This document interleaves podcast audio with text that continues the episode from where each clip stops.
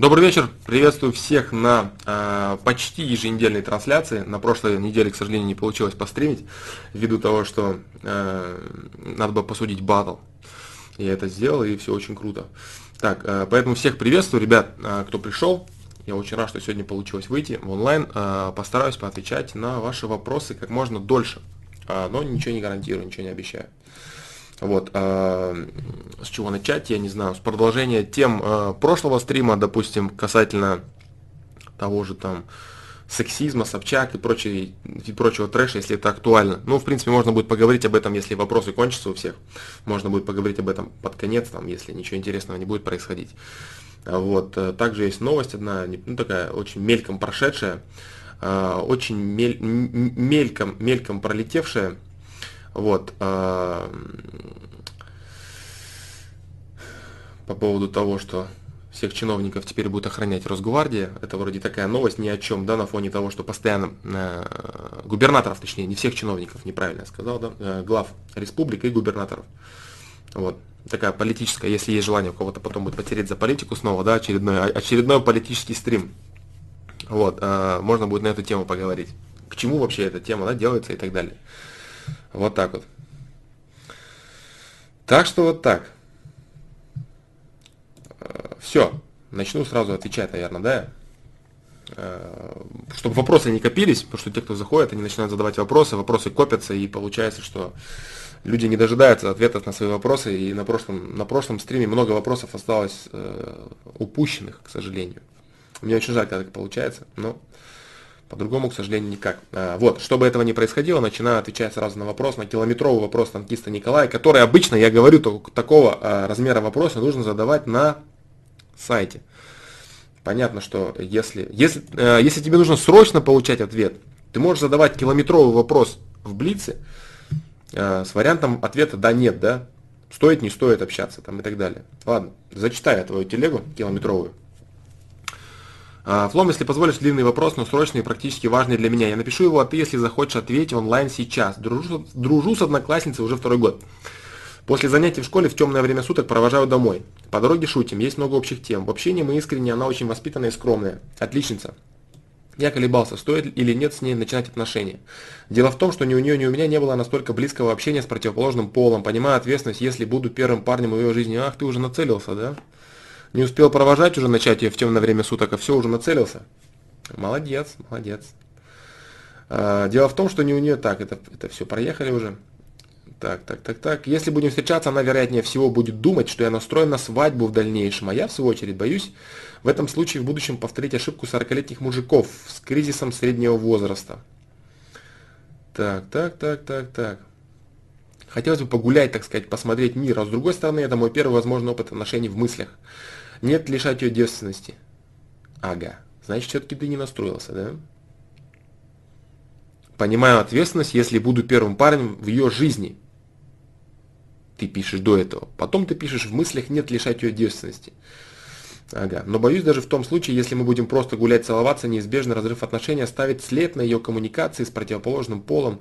Она мне нравится давно, вчера в первый раз предложил ей прогуляться, погуляли, поболтали часок. Что посоветую? Стоит ли раскручивать отношения, если остаться друзьями и после 11 класса разойтись? Все. Но это вполне мог бы, мог бы быть блиц вопрос. Это вполне мог бы быть блиц вопрос, дружище, бро. А, конечно, стоит. Тем более ты в принципе, понимаешь, что происходит в своих отношениях, ты понимаешь э, нормально, что это нормальная, полноценная девушка, достойная э, хороших отношений. Но это я, конечно, рассуждаю из того, что ты мне сказал, да, то есть из твоих переменных. Может быть, она отличница, замечательная и все такое, но с хорошим человеком это не всегда имеет много общего. Порядочная, воспитанная и так далее, это все может казаться на первый взгляд. Вот. Но в любом случае будем отталкиваться от того, что есть, от того, что ты, ты наговорил, Э, поэтому в любом случае, естественно, стоит естественно, стоит отношений начинать заводить, пробовать. Что касается того, что разрыв отношений там повредит э, ее какую-то психику и так далее. Смотря какой разрыв будет. Если разошлись люди мирно, мирно, там кто-то уехал учиться, кто-то нашел новые какие-то отношения. В любом случае она будет пробовать не с тобой, так с другим. Ты будешь пробовать не с ней, так с другой. В чем проблема? То есть все зависит от мотивов. Если мотивы нормальные, созидательные, достаточно такие, вот, э, можно, конечно, попробовать. Тем более, если ты понимаешь всю ответственность. Почему бы нет? Конечно, да. А как ты должен? Ты должен сразу э, понимать, что так, все, настало время мне искать жену, и вот сейчас я ищу жену, и вот так не получится. В любом случае будет так, что ты будешь пробовать, э, может быть, ты не устроишь, может быть, она тебя не устроит. Ты будешь пробовать перебирать людей, смотреть, общаться, э, узнавать их, набирать, набираться опыта, и потом после этого произойдет какое-то действие, после которого ты поймешь, да, это вот моя женщина или не моя женщина. Она поймет, там, мужчина, мой, не мой мужчина. Вот и все. Вот так вот.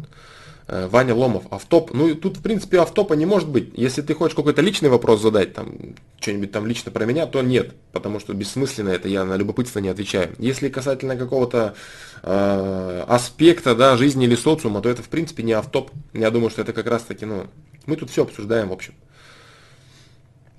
Поэтому автопа тут как такового быть не может, потому что тема не задана никакая, да? Поэтому Ваня Ломов, ломай, кроши.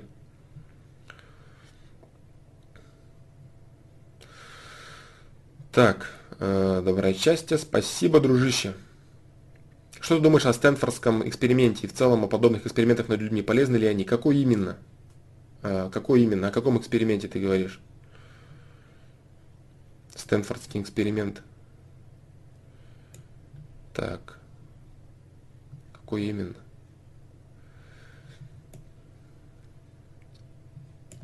Или есть определенный? Или есть определенный Стэнфордский эксперимент, о котором все знают, да? Возможно, да, но я говорю, я много раз. А, тюремный, все, все, все, все, все, это понял. Все, все, все, все, я понял. Я понял, где разделили людей на, на, на смотрщиков. Да, да, да, да, понял я, понял. Ну, в принципе, отношусь я нормально, вы, вы, выявить психологию человеческую, но ничего удивительного этот эксперимент не дал, да, на самом деле то, что люди начинают почувствовать, почувствовав власть, жестить, это да, да, да, я понял, я понял, о чем ты говоришь. Вот. То, что они начинают жестить, поимев власть, это, в принципе, очевидно, но я не знаю, для 71 года это тоже было очевидно, поэтому... Ну, имеет место быть, но что-то особенное смотреть на этом. Интересно ли это с той точки зрения, чтобы понять людей, э, смотря для кого.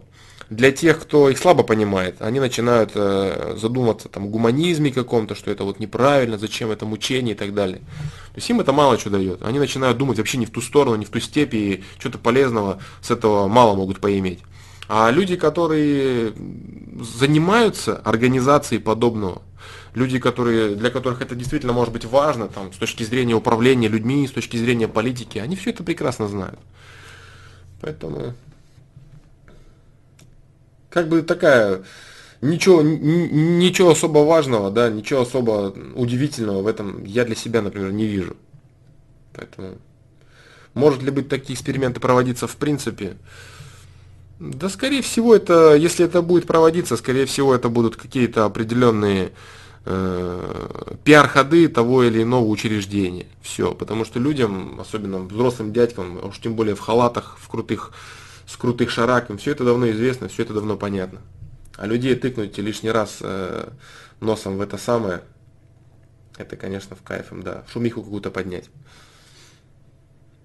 Поэтому. Но опять же, да, то есть э, всех вмести под одну гребенку, чтобы вот каждый человек обязательно вот так бы выглядел. Я так не думаю. Пью ли алкоголь интеллигентный человек? Нет, я не пью алкоголь. Последний раз я пил несколько лет назад, один раз с другом, потому что мы очень давно не виделись, и была ситуация, при которой это нужно было сделать. Вот. А так нет. Нет. Имеется в виду там какие-то там праздники семейные, там дни рождения и прочее, прочее. Нет, конечно. Так, дальше. Дальше, дальше. А, Расул Куатов, э, не знаю, как широко откомментировать. День хороший, да, в целом. Чувствуется хороший день. С микрофоном, что я делал? Да, вроде нет. Вроде я ничего не делал. Что может быть? Не знаю, не знаю что происходит, но вроде нет. Вроде нет. так.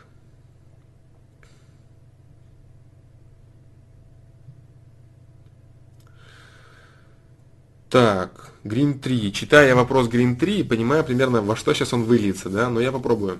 Э, Саша, раньше ты говорил о том, что для того, чтобы люди пришли к социализму, нужен определенный уровень осознанности и нравственности. А может ли что-то подтолкнуть или ускорить этот процесс? Может, надо убрать вообще бесплатную медицину, пенсии, сделать побольше платных дорог, мусорных ящиков с замками, огражденных дворов.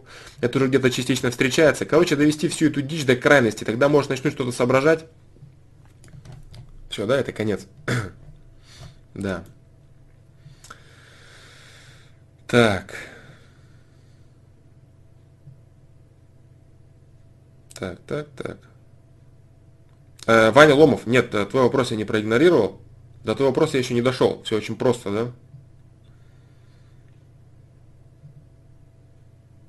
Я на него отвечу. Я иду сверху чата. Я постараюсь на него ответить, дружище. Э, так, так, так, так, так. Вот эти вот искусственные ускорения любых процессов, которые идут исторически, они всегда заканчиваются ужасом. Единственное, чем они заканчиваются, это откатом социума на много лет назад. Вот и все. Когда, допустим, э, после 17 э, 1917 года, после революции, когда народ был абсолютно дремучий и темный, и э, загонять его в рамки социализма, это просто нереально. То есть э, социализм, социализм, он должен быть построен на избыточном капитализме. Только так. Только тогда, когда люди уже э, действительно понимают и осознают огромным количеством пережитых поколений, что это вообще такое и как это работает. А заставить, человеку, заставить человека, заставить человека, чтобы он отказывался от того, чтобы забрать у кого-то, обуть кого-то, эксплуатировать кого-то, обмануть кого-то, нажиться на ком-то во благо вот соседа своего, это нереально. Это просто нереально. Если начать э, закручивать гайки и какие-то жесткие рамки, в жесткие рамки все это вгонять, то ничего хорошего из этого не выйдет. Люди будут э, просто озлоблены и еще больше стремящиеся к тому, чтобы украсть украсть, сломать, разломать и так далее. И чтобы встать на место тех, кто закручивает гайки, чтобы встать быстрее на место тех, кто живет за этими заборами, э, на место тех, кто может платить за медицину, кому не нужна пенсия, у кого есть бабло и так далее. То есть вот что, это, это вызовет лишь там обратный эффект. Это может дойти до какой-нибудь революции очередной, которая получится откатом назад. Вот и все. Поэтому нет, это все бесполезно. Это все бесполезно. Это все исключительно должно происходить, э, э, проходить через этапы. Этапы, э, капитализм это очередной этап, где каждый рвет на себя, каждый считает это единственно правильной нормой, что все остальные это враги, нужно вот каждого ближнего обуть и так далее, и так далее.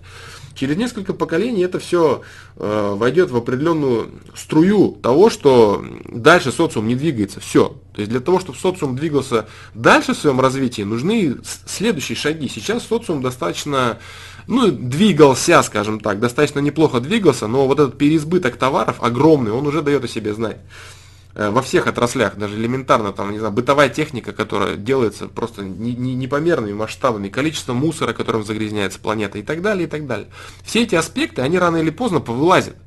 Конкретно повылазят. Огромное количество товаров, которые никому не нужны. Вот этот шаг, когда предложение превысило спрос – и во всем так сейчас происходит. Предложение превышает спрос. Предложение в творчестве, в музыке, в товарах, в продуктах, в некоторых, в некоторых странах, в продуктах питания, в, лю, в любом бизнесе, в, в любом развлечении. Везде сейчас происходит э, превышение предложения над спросом.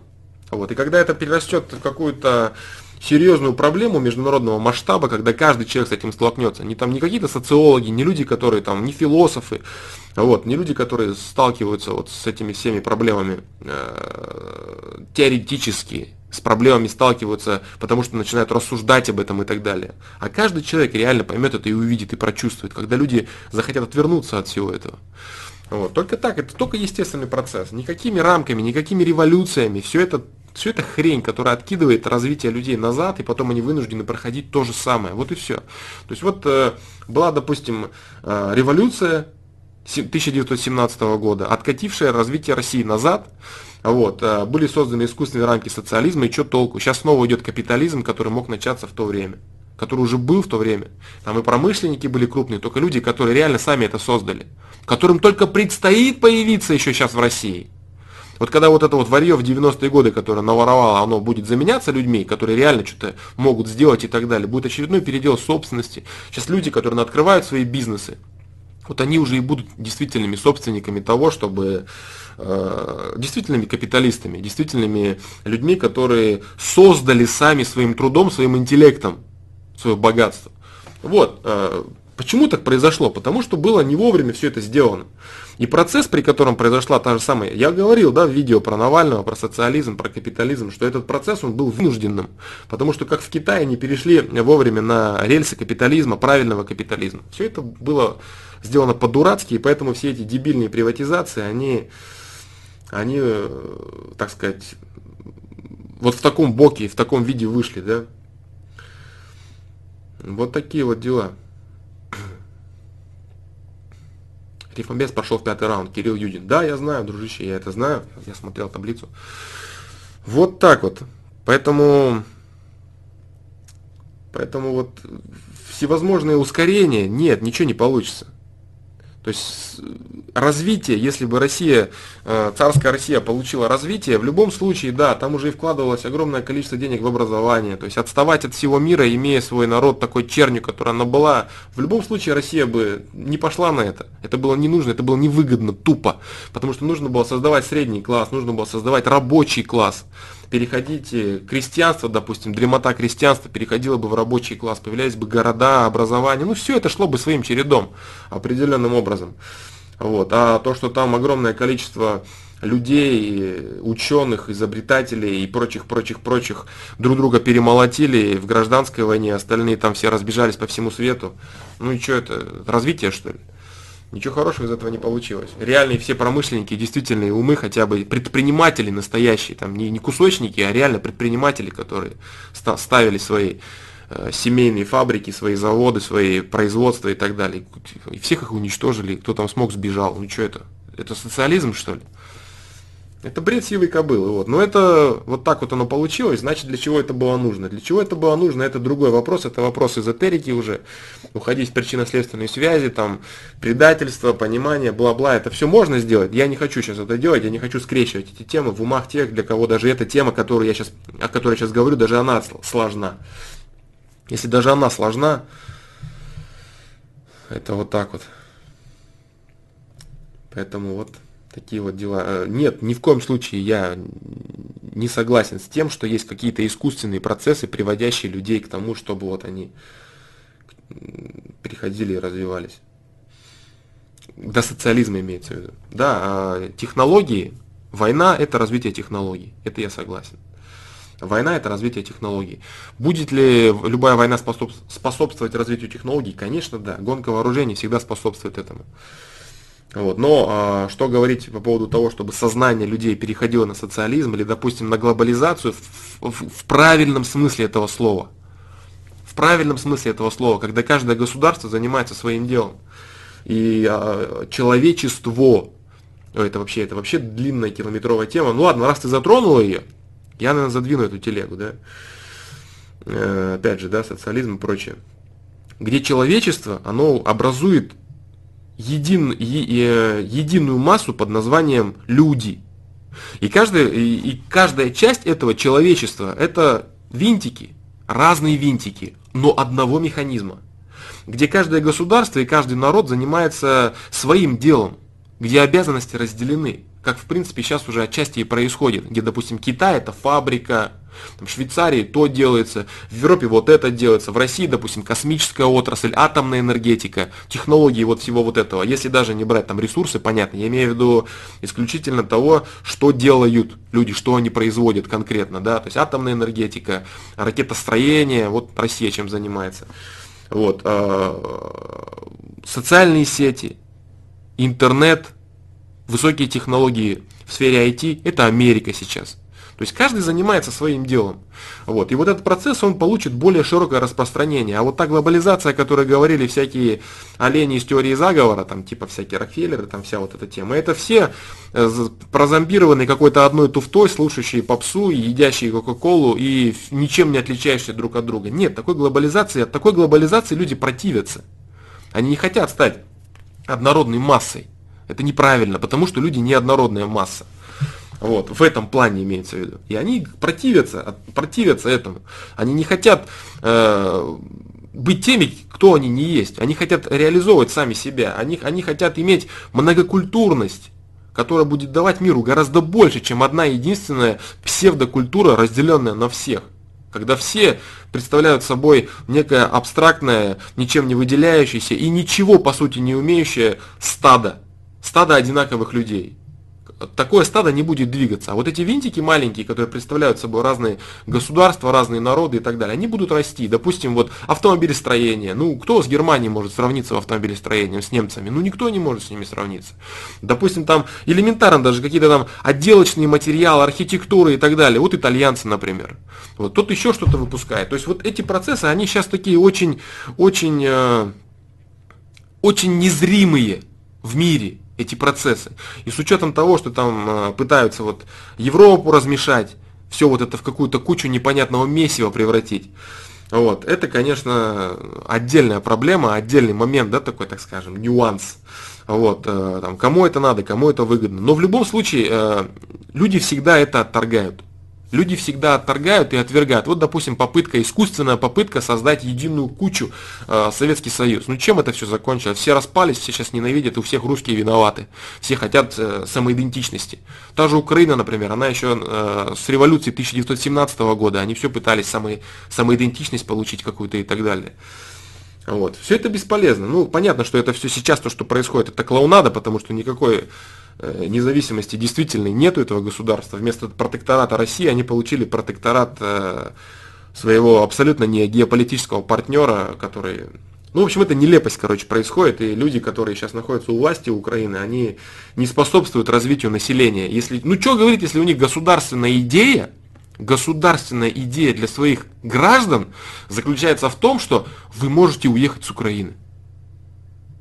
То есть Вся государственная идея вся идеология заключалась в том, чтобы сделать безвизовый режим, чтобы граждане из этой страны могли свалить. Вот вся государственная идеология. Это хорошо для Украины или для украинцев? Ну что тут хорошего?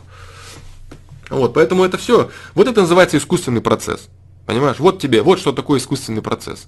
То есть все это, оно должно идти своими шагами. Народы, которые ничем не особо не выделяются, они, допустим, ассимилируются и так далее, и так далее. Все, все будет приходить в порядок. Каждый будет заниматься своим делом. Там те же японцы, там робот, робототехника, роботы, технологии в этом деле. То есть все занимаются, все занимаются своим делом. Кто-то что-то выращивает, продукты питания какие-то создаются, там где-то то выращивают, где-то это выращивают, здесь вот это делают. Кто-то умеет лучше торговать, кто-то умеет лучше разговаривать, кто-то умеет лучше руками, кто-то умеет лучше считать. У всех свои темы. Кто-то лучше в спорте, кто-то в этом, в том. То есть люди все разные, и они образуют собой идеальное человечество где, где каждый хорошо делает свое дело. И вот э, чтобы дойти до этого, до понимания, чтобы не немец, не немцы там, допустим, со своим Адольфом Гитлером рассказывали, да, что вот мы всех объединим, мы все элита, а вы все быдло. Или там все вот эти вот империи, почему они все развалились? Сколько было империй, Огромное количество империй, и античных империй, и Рим этот со своими тремя э, перевоплощениями, да, постоянно. Вот, Российская империя, Британская империя, все, все эти империи, они хезнули. Потому что человечество отторгает это, оно противится от этого, оно не хочет объединяться в одну, в одну безродную массу. Потому что у каждого, у каждой народности у них есть определенное, э, определенное понимание того, вот, своего, так сказать, нутра, чего ему нужно делать, с чего у него лучше получается. Где-то управлять, где-то какой-то труд определенный конкретный, где-то какое-то творчество конкретное. То есть все, все по-разному у всех людей. Вот. И они на, на, на уровне подсознания своего, они отторгают все это. Вот. И сейчас поэтому очень правильная политика, допустим, у того же, я не знаю, у того же, у той же России, у того же Путина, они говорят, что да, то есть мы не за то, чтобы там какую-то вести опять псевдообъединительную телегу, а мы за то, чтобы каждый жил и другой его не трогал, другой к нему не лез. Естественно, получилось обратное с Крымом, например. Вот. Но здесь были задеты непосредственно интересы России, и это не естественный процесс. Если бы Украина естественным процессом дальше продолжала развивать свою независимость, естественным процессом Крым бы остался ее. Россия бы никогда не посягнула на этот, на, на этот объект. Геополитический сосед дальше бы дружил с Россией, Россия бы там размещала то, что России нужно, Украина получала бы то, что ей нужно от России. Все. Абсолютно нормально, здоровое партнерство. Здесь же украинцы, я не, не говорю про украинцев как народ, я говорю про кучку, пришедшую к власти. Кучка, пришедшая к власти, получила бабло, получила сторону Америки и решила полностью перечеркнуть геополитические интересы России. Но это правильно или нет? Это неправильно. Поэтому Россия должна была, соответственно, выступать и действовать. Если бы это был естественный процесс, и Украина нормально бы дальше взаимодействовала с Россией, не было бы ни Донбасса, ни Крыма, ничего бы этого не было. Украина бы дальше развивалась и существовала. Нет, нужна была геополитическая идея того, что мы получаем без виз, и все украинцы смогут свалить Европу. Вот это вот счастье, вот прям каждый украинец мечтает с детства теперь вот свалить побыстрее в Европу и запретить русский язык, да, ну вот это не, это, это не нормальный процесс, это не естественный процесс это. Вот такие вот дела. Поэтому такие вот дела.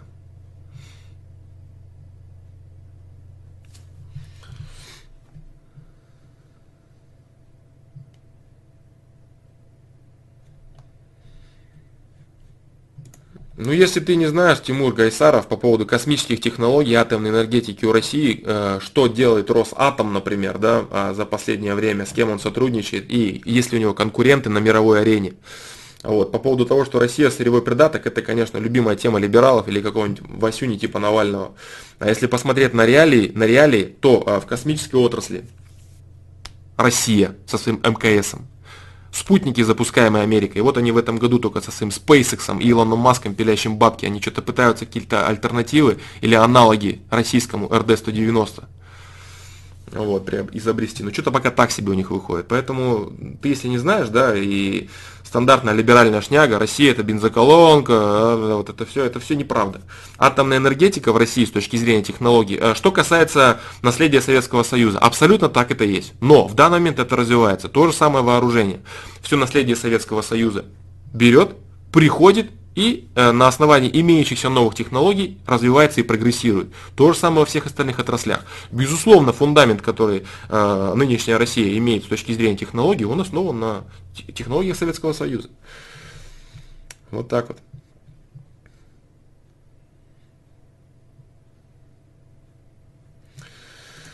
Вот такие вот дела, если вкратце, да. Это что касается человечества, которое вот что-то там должно делать.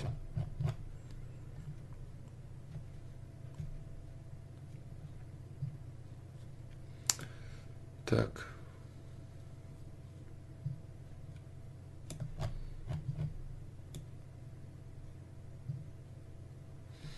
Сейчас посмотрю, кто-нибудь что-нибудь писал по этому поводу. Так.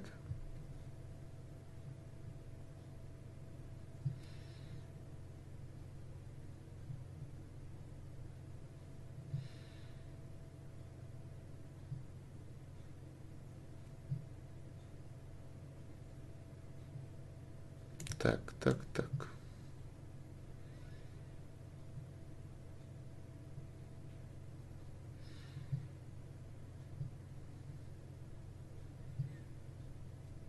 Ты не думаешь о людях, не говорящих на русском языке? Это на каком? А, а, стримы на инглише тебя никто не заставляет делать, но почему бы тебе не делать потихоньку переводы своих старых видео на английский или писать к ним субтитры? Э, ну, потому что на данный момент я не считаю свой охват, охват достаточным даже для того, чтобы русскоговорящая аудитория меня слышала, не говоря про, про англоговорящую. Вот, поэтому...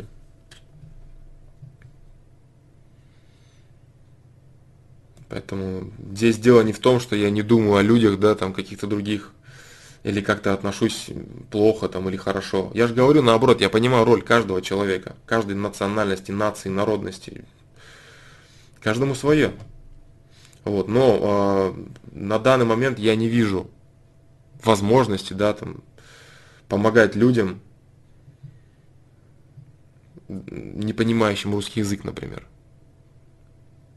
Я не вижу для себя возможности и надобности такой, да. Потому что, во-первых, то, что я делаю, я делаю это для себя. И свой, реализация своего, так сказать, э, потенциала и своей потребности в помощи людям у меня получается в достаточной степени на э, том продукте, который я делаю. Вот так. Может быть, это слегка эгоистично, ты прав, да, возможно. Ну вот как-то так.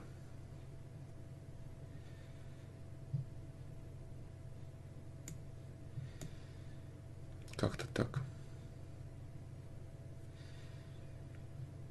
Какой восьмичасовой рабочий день? О чем ты говоришь? Октябрьская революция, э, не нужно думать, что за эти сто лет ничего бы не поменялось. За эти сто лет ничего бы не поменялось, если бы не было Октябрьской революции. Если бы не было гражданской войны, если бы не было тех последствий, которые были в виде Второй мировой войны и в виде того ужаса, который творился в России, да? Не надо думать, что человечество не пришло бы без Октябрьской революции, без этой кучи людей, захвативших власть. Российское общество через сто лет э, выглядело бы точно так же неразвитыми людьми, крестьянами, которые там жили, чернь, да, которая подняла, не подняла, которая, а которая пошла за всем этим нелепым бунтом. Вот. И о каком восьмичасовом рабочем дне сейчас можно говорить, если, допустим, э, все это официально декларировано, и люди эксплуатируются гораздо более жестко, чем когда-либо э, и в неразвитых странах, и в России в том числе тоже есть определенные моменты, когда людей заставляют пахать и неофициально, уж не говоря про гастарбайтеров всевозможных, которые приезжают, ни хрена не получают, ни на что и работают по 12 часов в сутки. Поэтому говорить о том, что что-то там это какой-то супер толчок, а без этого ничего бы не изменилось. Это естественный процесс. Люди бы перерастали, произошла бы индустриализация своим ходом. Э, произошли бы изменения в качестве жизни людей, начали бы э, села и крестьянство начали бы вытесняться городами. Ну, то есть это, это, это все естественный процесс бы произошел. Вот, без такого количества жертв, э, жертв в целом населения, без такого количества жертв качественных людей, вот, а развитых людей, все это, это, это, это долгий вопрос. Я не хочу как бы сейчас особо... Э, не хочу доказывать ничего, да. Я высказал вот свое мнение. Вот так вот. Поэтому как-то так.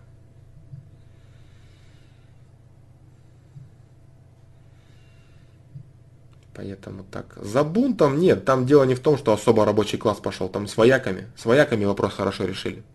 Да, и с городскими жителями города. А остальные, инертная масса, они все пошли просто тупо за э, имеющейся властью. Вот. А люди, те, которые чернь прям, они просто тупо верили всему подряд.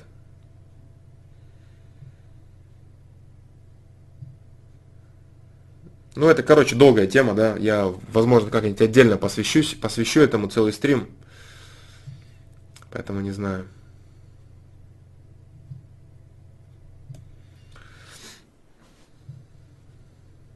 Сейчас, сейчас развивать не хочу. Итак, вот э, я ответил на вопрос Green 3, да, и развил тему, насколько это, ну, я думаю, что уместно, наверное, да, на этом стриме, на сегодняшнем. Сейчас э, э, судить о том, что было бы, если бы не было бы революции бы, как люди бы развивались и так далее. Есть, в принципе, конкретные цифры просто и э, примеры других стран, да. Поэтому. А Россия на тот момент была передовой страной.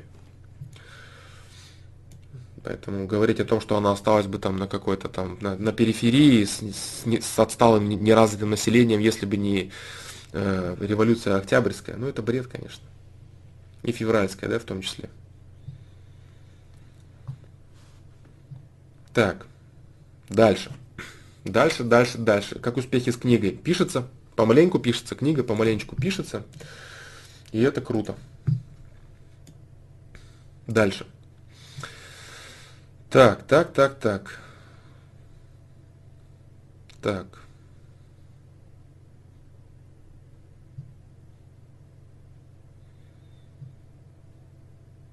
Дальше.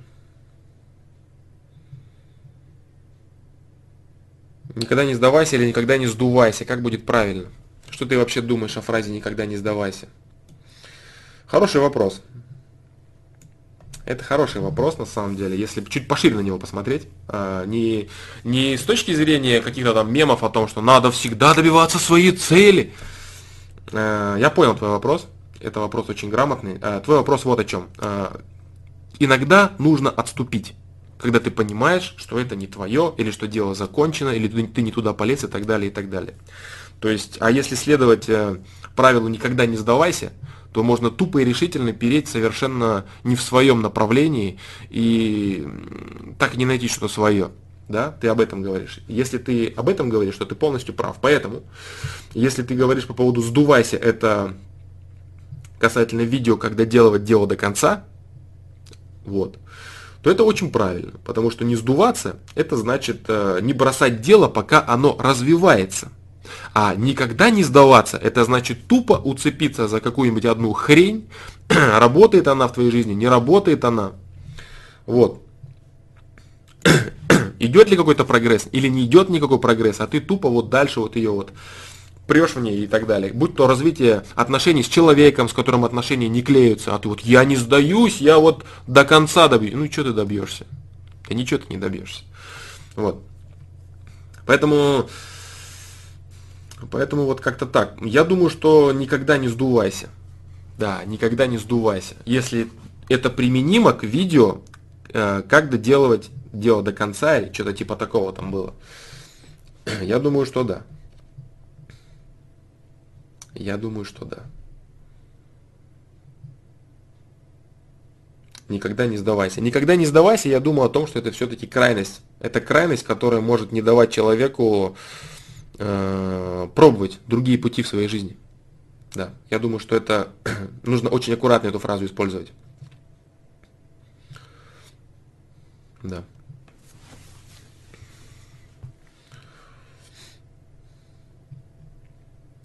Да, да, да, Расул Куатов. Ну я тебя, значит, хорошо понял, значит, значит да, значит никогда не сдувайся. Возможно ли скатиться в крайность делания все, что в твоих силах, и стать поверхностным или нет? А, да, конечно. Если ты будешь делать все, что в твоих силах, э, одновременно в большом количестве дел, то ты будешь поверхностным, да. Э, человеку, у человека в любом случае есть э, определенное, определенное количество времени, пока он может что-то пробовать, начинать без ущерба для себя.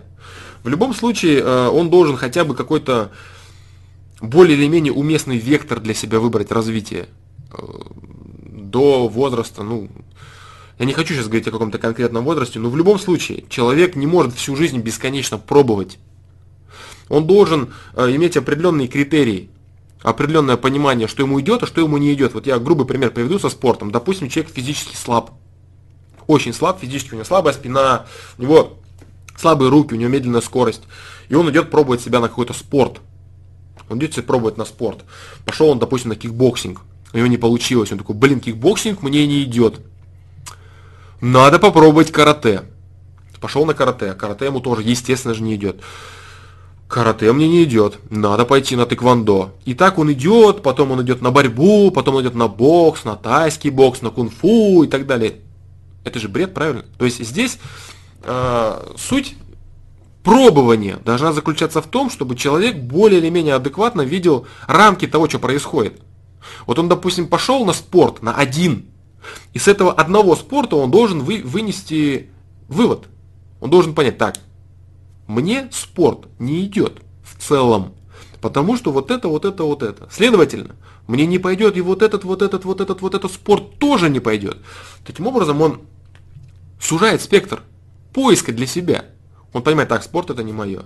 Пойду-ка я вот в это. То же самое касается, допустим, научной деятельности. Человек попробовал процессы, допустим, цифр. Не, не так. С цифрами что-то сложно. Пробовал химию. Так, вот здесь нормально, более-менее. Попробовал еще что-то. Вот, вот он себя ищет. А если человек не делает после своей попытки никаких э, выводов, если он тупо продолжает распыляться в аналогичные или смежные какие-то аспекты, ничего хорошего не получится. То есть он должен правильно анализировать проделанную работу, правильно анализировать уже имеющийся, уже созданный, уже пройденный шаг. Он пошел на спорт, на первый, на кикбоксинг, и он понял, что нет, мне не хватает скорости, мне не хватает выносливости. От природы у меня не дано вот этого, вот этого, вот этого. Я могу развить себя до определенного уровня, как и любой человек. Я вот занимаюсь спортом, я буду заниматься для себя. Я буду заниматься для того, чтобы просто лучше себя чувствовать. Все. Профессионалом, чемпионом, лучшим и талантливым в этом я не являюсь. Я могу заниматься для себя любым спортом. До, сред... до средника я дойду без проблем. Но это не мое в целом. Все. То есть самое главное это уметь анализировать уже сделанное. Если ты способен проанализировать сделанное, ты очень быстро будешь сокращать свое поле деятельности. И ты все менее и менее и менее будешь поверхностным. Ты будешь сужать, сужать, сужать, сужать свой спектр и понимаешь, что так, либо это, либо это, либо это. Это отметается, это не получается. И оп, и ты себя нашел, понимаешь? И чем э, раньше этот человек сделает, все вот так перепробовал, и потом он углубится, конечно, он начнет изучать себя в глубину. Он начнет понимать дело, для которого он есть дело, которым он может нести пользу обществу, дело, которым он может нести пользу в первую очередь сам себе. Потому что человек, который делает дело какое-то и развивает его в глубину, он сам от этого кайфует. Ему нравится, ему приятно это. Вот. А если человек ничего этого не нашел, если человек постоянно не сужает рамки, он бесконечно будет э, тыкаться в разные дела и оставаться поверхностным. Да, и, и как ты говоришь, так и получится. Поэтому именно так и получится. Он будет делать все, что в его силах, и при этом он останется поверхностным. Понимаешь? То есть делать все, что в твоих силах, это подразумевает еще и качественно анализировать сделанное. Вот. Если у тебя, конечно, это не в твоих силах, если у тебя не получается качественно анализировать, ну, значит, значит тебе не повезло. Значит, все, что ты можешь достигнуть в своей жизни, это лишь каких-то поверхностных э, аспектов тех или иных дел. Значит, в этом твой ресурс. Значит, твой ресурс реализовать хотя бы частично, хотя бы что-то. Вот и все. Если это действительно так. А если ты просто не развиваешь свои, допустим, аналитические способности, ну это тогда твоя проблема. Значит, ты не делаешь все, что, все, что в твоих силах. Вот так. Флом, привет, как думаешь, стоит смотреть сериал «Понять, простить»? Я не знаю, это сериал, не, нечего сказать. Может ли быть такое, что спорт это не мое? Быстро я отвечаю на вопросы, быстро, если могу, да. Извините те, кто, чьи вопросы выше, я сейчас буду тоже на них отвечать. Сколько раз не пробовала, не пробовала заниматься спортом, ходила на плавание, тэквондо, в тренажерку, упражнения дома, в конце концов бросала. Не потому что лень, а потому что не нравится. Может ли быть такое, что спорт это не мое? Да, может быть. Может быть такое, что спорт это не твое, поэтому есть определенные упражнения, которые просто позволяют в легкую человека поддерживать его физическое состояние, говорить о том, что любой спорт ни в каком а, выражении не твое, это неправда.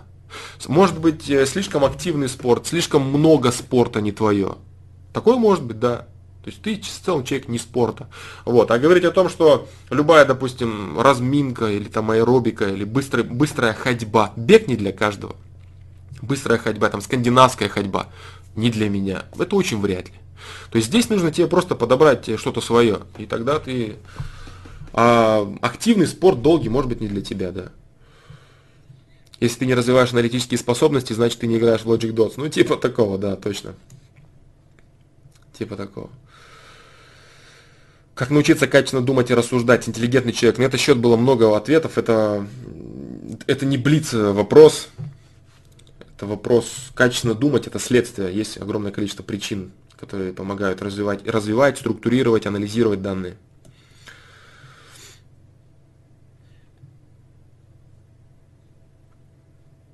Дмитрий Иванов. Э, сколько времени нужно находиться в поиске своего миропонимания? Вот мы сейчас возьмем миропонимание фломастера, и получается развитие в этом плане останавливается. Человек узнал про событийные проекции, систему, и больше он не ищет других объяснений. Он понимает, как это работает. Хорошо ли это? Э, Все зависит от уместности для своей жизни, да? Наверное, это долгий вопрос, я к нему вернусь, наверное, потом, когда дойду до него. Я просто думал, может быть, это да, нет, можно ответить, да. Вот, допустим, как у Евгения Гурьянова, да. А, Флом, стоит ли встречаться с 14-летней, когда мне 20 лет? Нет, не стоит. 14 слишком мало. Слишком мало. Как бы она ни была развита, там, скороспела и так далее, это мало. 14 это мало. Так, дальше. Дальше, дальше, дальше. Хороший вопрос, Расул Куатов, спасибо тебе. Да, спасибо, удачного стрима, спокойной ночи. И тебе тоже спасибо.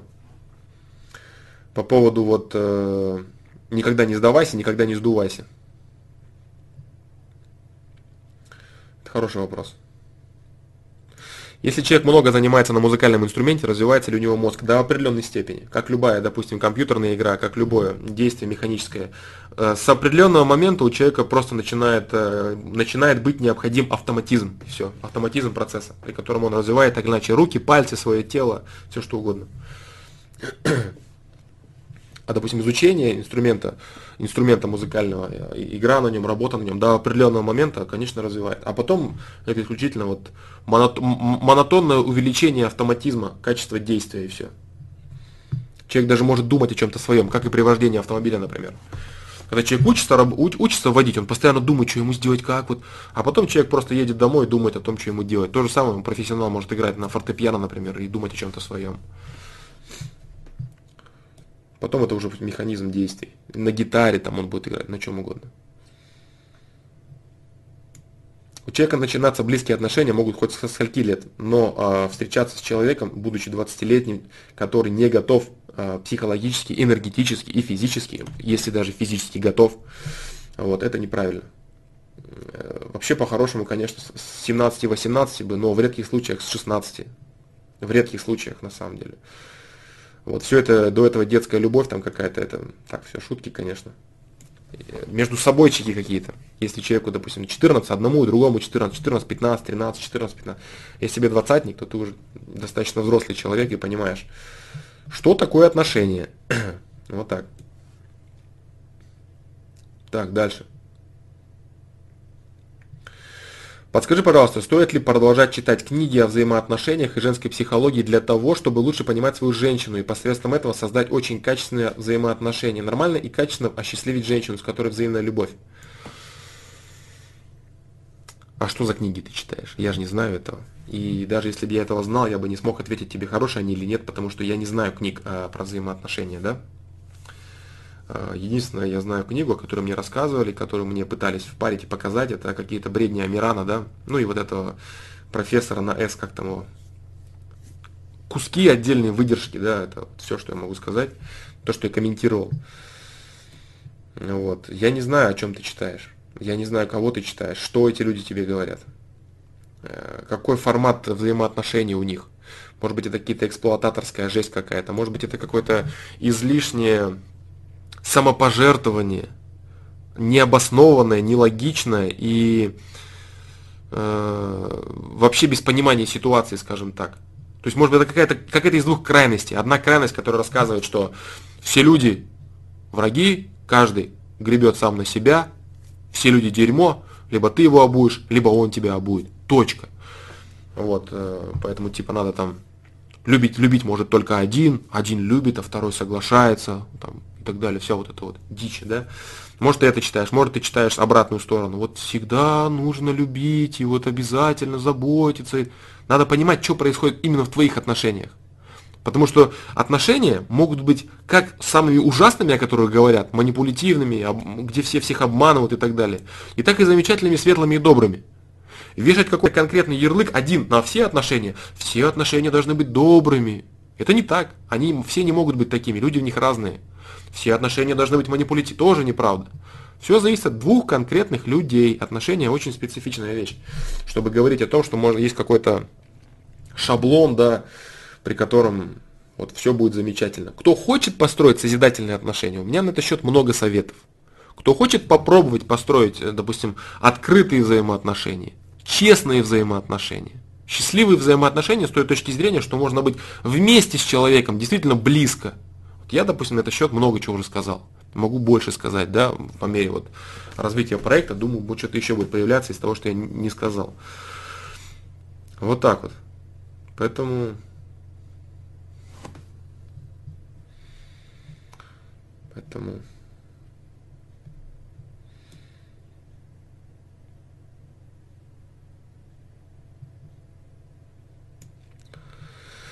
Logic DOS немного переоцененная игра. Она неплоха, но тот же StarCraft гораздо сильнее отражает способности человека и развивает.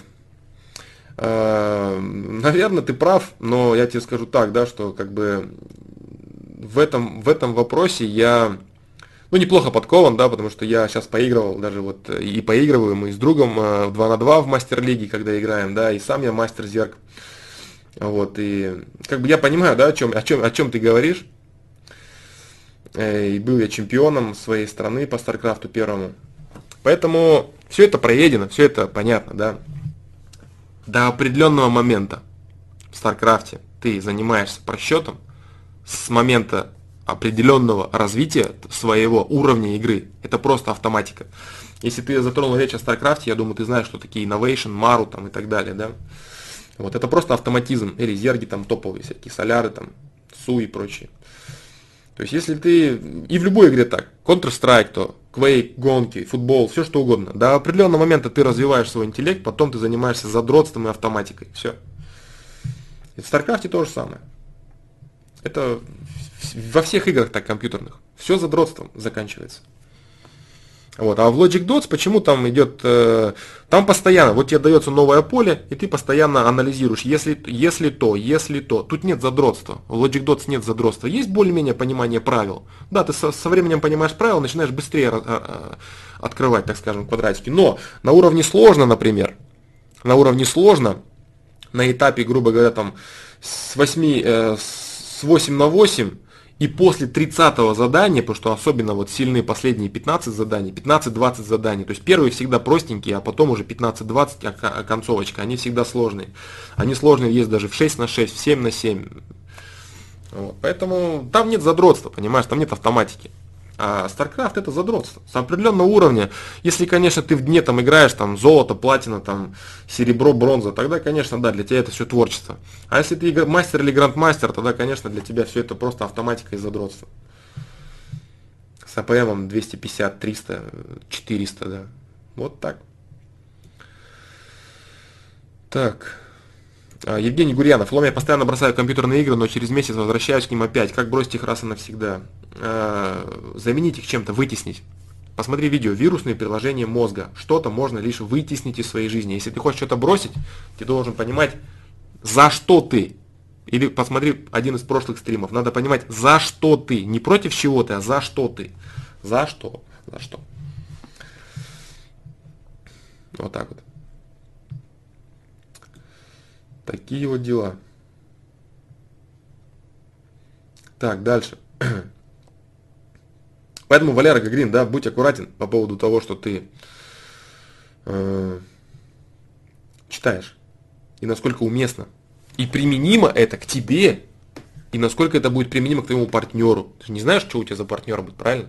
Может, у тебя будет порядочный человек. Может, у тебя будет некачественный человек. А ты будешь и с одним, и с другим какую-то пытаться линию пропихнуть. Вообще, на самом деле, не нужно пропихивать никаких линий. Нужно делать то, что тебе хочется. Если ты эксплуататор и пофигист, ты должен использовать своего партнера и манипулировать над ним. Потому что это твое, тебе нравится это делать, там, какую-то власть свою чувствовать, там, какие-то разводки пихать. Если ты другой человек, ты должен делать с партнером то, что ты хочешь. Потому что человек каждый в своих отношениях, он должен сам себя раскрыть. Он не должен прийти к каким-то прописным истинам, которые типа правильные для кого-то. Он должен сделать то, что ему хочется. Он должен сделать то, что ему нравится, то, что от чего он кайфует и чем он, чем он является на самом деле. Задатки, которые внутри сидят. Очень часто люди делают неправильно. Неправильно с какой точки зрения. Они хотят одного, у них внутри сидит э, одно что-то, а они начинают э, считать, что правильно это не то, как они хотят, а правильно это вот что-то вот другое. Вот там написано, поэтому я так буду делать. Это бред. Ты вот это хочешь, вот это чувствуешь. Тебе хочется близости с партнером, а все вокруг тебе говорят, да ты дурак, что ли, ты должен использовать, манипулировать. Ты скажешь, не-не-не, это вам хочется делать. А мне хочется по-другому. Вы делаете свое, а я буду свое делать. Я буду делать вот это. То, что у меня идет изнутри. Вот и вся книга. Читай сам себя. Ты и есть книга, которую тебе нужно познать. Тебе не нужно познать то, что кто-то тебе хочет навязать про отношения. Если, допустим, у тебя есть э, вопрос в каком-то конкретном русле, как вот здесь хорошо сделать, может тебе книга подсказать, может тебе фломастер подсказать, но что тебе выбрать изнутра твоего по-настоящему, как ты пойдешь дальше по своей жизни, это только твое. Только ты сам это все в своей жизни выберешь и поймешь уже, что тебе делать конкретно. Вот такие дела. Ваня Ломов, можно вопрос автопа. Вот я дошел до твоего вопроса, э, до твоего вопроса о том, можно ли задать вопрос. Но я сейчас чуть ниже спущусь. Да. Так, так, так. Играл я давно, Максим Рудометкин, я сейчас не хочу об этом говорить. Если интересно, я тебе потом расскажу как-нибудь ВКонтакте.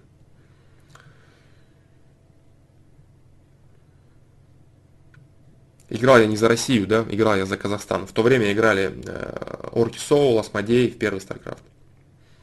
ГОСТ и так далее. Старая школа еще. Тогда еще не было Димаги, был Вайтра. Короче, долгая история, да? Так.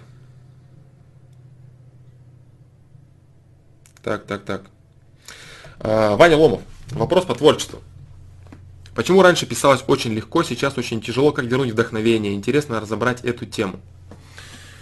А, вдохновение, вдохновение. Вдохновение, ты знаешь, дружище, вообще, Ваня Ломов, если ты еще здесь, конечно, если ты не ушел, хотя ты собирался.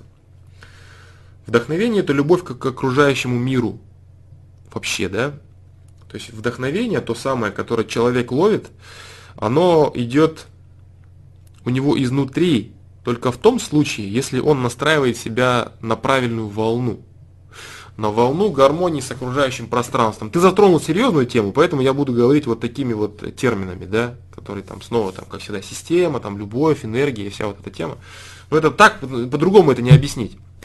А, почему, допустим, некоторые люди э, способны придумывать какие-то вещи, изобретать что-то? Откуда это все получается? Вот, получается это все не просто тупо из интеллекта, который складывает 2 плюс 2 и анализом. Все это получается с помощью окружающего пространства в том числе. Вот, с помощью совести, с помощью сознания человека. То есть человек взаимодействует и своим тонким телом тоже с окружающим пространством. Так вот, если ты настраиваешь себя на на нормальное взаимодействие с этим окружающим пространством. Если ты э, любишь его, что значит любишь? Ты не просто восторгаешься им как дурачок, там ходишь цветочки все нюхаешь там и прочее, там плачешь там от чего-то и так далее. Нет, ты просто понимаешь, что мир прекрасен. Если ты понимаешь, что ты что-то хочешь для него сделать, тебе нравится его проявление, тебе нравится наблюдать за этим миром, тебе нравится участвовать в, в, в нем, тебе нравится гармония того, что происходит. Ну, огромное количество есть э, граней аспектов любви, да, огромное количество есть э, граней любви к окружающему миру. Вот. Если ты это делаешь, следовательно, ты посылаешь импульс того, что ты бы хотел развивать окружающее пространство. Для того, чтобы развивать окружающее пространство, тебе нужно больше ресурса. Ты хочешь творить любовью. Творить любовью это значит создавать истинное творчество. Почему музыканты так быстро сдуваются? Музыканты так быстро э, профессионально сдуваются, потому что они начинают с творчества, все звезды начинают с творчества, а потом они понимают, что им просто нужны бабки, они должны подстраиваться под рынок, у них заканчивается их порыв. Они начинают делать шаблонный, шаблонный трэш. Вот то же самое во всех остальных аспектах. То есть человек, когда делает с любовью, когда человек делает творчество, когда у него есть вдохновение, это один продукт. Когда он делает какой-то э, продукт на автоматизме, это совсем другое. Поэтому Поэтому, дружище, вот я вот не знаю, да, э, как объяснить тебе еще проще, но э, вдохновение, оно приходит только лишь с любовью. А почему вот некоторые писатели, они там имеют музу какую-то, моя жена, там вот эта муза, там туда. Это правда все. Это действительно так. То есть человек, допустим, который создает э, какие-то продукты на вдохновении, на любви, он живет в этой любви.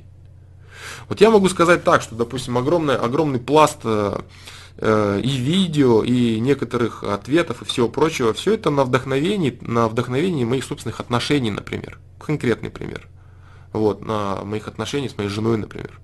Все это реальность. Вот, поэтому если бы все было не так, и если бы, допустим, э, э, любовь было бы выделять сложнее, или бы ее вовсе не было, все было бы не так и в моей жизни, и в жизни каждого человека, в которых нет, допустим, вот любви. Я говорю, то есть любовь, она может быть, да, она может быть к человеку, она может быть к окружающему миру, она может быть кому угодно. То есть в любом случае человек сам излучающий любовь к тому или иному, он сам кайфует, он сам цветет, он сам развивается, у него появляется вдохновение, потому что он, он посылает импульс, стремление развивать окружающий мир. И ему посылается ресурс для этого, чтобы сделать что-то для этого мира. А сидеть, допустим, я сижу, пишу реп. Я сижу, пишу реп, и вот мне ничего не лезет в голову. Я хочу написать реп просто потому, что я хочу его написать. Ну и какого хрена тебе будет что-то лезть в голову? Я хочу написать реп, потому что я хочу продать альбом. Классное созидание. То есть тут нет ни созидания, ни любви, конечно нет. Чтобы поиметь вдохновение, сил, силы и понимание, чтобы что-то сотворить, реально, качественное, творческое, должен посылать любовь, импульс любви, импульс развития к окружающим. Только так. Вот, поэтому вот, вот тебе ответ. Если ты поймешь, да, э, что, э, что ты что я тебе ответил, и что ты хочешь, какие у тебя мотивы, то ты поймешь, да. Вот, допустим, э, я могу предположить, я могу предположить, но это как бы не точно, да, инфа не сотка. Раньше писалось очень легко, сейчас очень тяжело. Раньше тебе это было интересно, раньше ты любил это дело, раньше ты начинал это дело, возможно, в твоей жизни что-то по-другому совершенно происходило. Раньше ты блистал любовью, ты горел. А сейчас у тебя, видимо, ничего не происходит, и ты просто хочешь писать, потому что ты помнишь, что когда-то ты писал хорошо. Это так не работает, оно так, так не будет у тебя происходить. Вот, твой анализ мозга, он не захочет пахать. Без импульса любви созидательного, для того, чтобы создавать что-то для развития окружающего пространства, никакого вдохновения нет. Если ты умный человек, если ты умеешь делать свое дело на автоматизме, как, допустим, хороший музыкант, он без проблем состряпает хоть 10 альбомов. С хорошей музыкой, с умеренной, с нормальным текстом, более или менее, который нужен для слушателя. Шаблонный продукт, как это, в общем-то, повсюду сейчас бывает. А сделать творчество, это серьезно, это совершенно другое. Это совсем другое. Когда ты создаешь творчество, ты являешься просто проводником. Ты являешься проводником, ты творишь и сам кайфуешь от этого. А э, когда ты делаешь автоматику, ты себя выжимаешь, выдавливаешь, вот трудишь, тебя все бесит, тебя все раздражает, ты все заменяешь постоянно, вот это все криво, коряво, все эти процессы. Ну так, допустим, создаются всевозможные коммерческие продукты того или иного. Творчество, да, будь то там литература, там, живопись какая-то. Все так. Кино, музыка. Вот. А творчество это другое. Поэтому творчество и вдохновение неразделимо с любовью к своему делу либо к окружающему пространству. Можно ли любить свое дело? Можно, тоже получится. Вот. Но люди, которые занимаются каким-то одним, э, э, э, одним делом долгое время, у них уже это, конечно, немного все сложнее получается, да? Вот так вот. Э, так.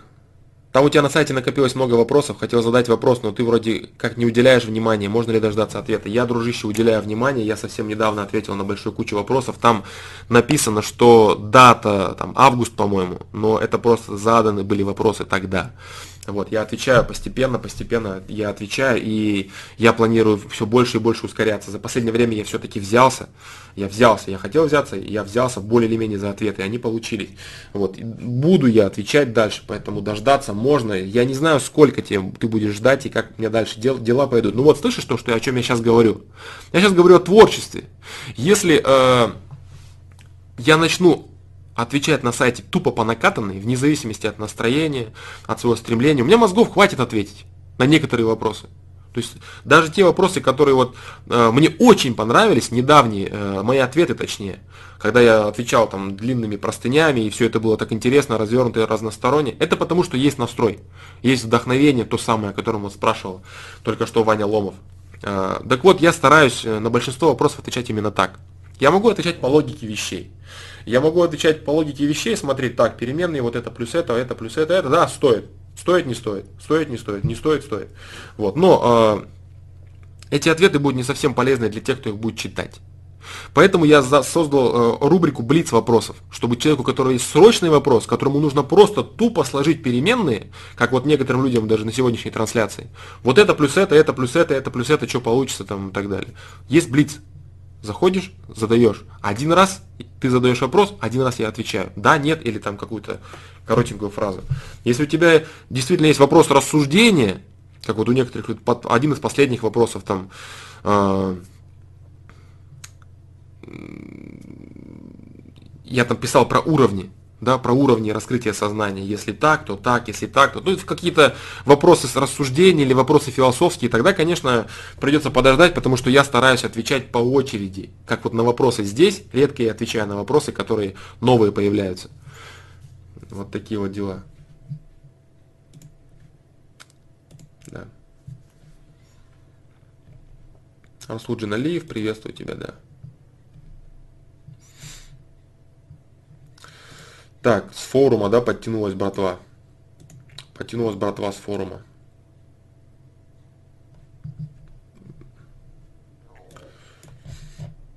А, ну, потому что некоторые моменты я не выкупаю, да. Я не услышал того даже потом, о чем мне сказали, я этого не услышал. Да. Бывает и такое, да. Один, кстати, человек мне э, полностью подробно рассказал, о чем был трек лже Дмитрия, что это оказывается еще и там рифа он имел в виду и видел его на афише, э, видел он потому, что там э, какая-то цитата была на форуме, ну, такие вещи, я не услышал этого, не услышал. Поэтому, да, бывает и такое. Бывает и такое. Некоторые я не слышу, некоторые мне подсказывали, допустим, мексиканцы трек про маяк, да, я вообще там не выкупал поначалу. Мне помогли, подсказали. Не услышал, не понял. Да. Поэтому так. А у кого запас, запаздывает звук, попробуйте обновить лучше трансляцию. Стараюсь выкупать, дружище. Если не выкупаю, ну так бывает, да. Я же не робот. Тем более треков обычно очень много и стараюсь услышать, стараюсь переслушать, понять, но не всегда получается это идеально.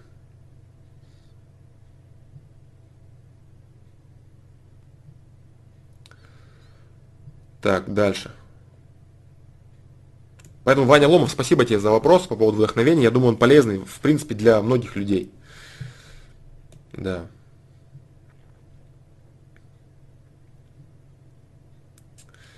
Дальше. Офгуард. Может ли человек потерять чувство юмора?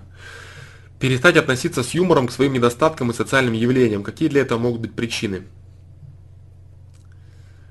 Э, так, сейчас.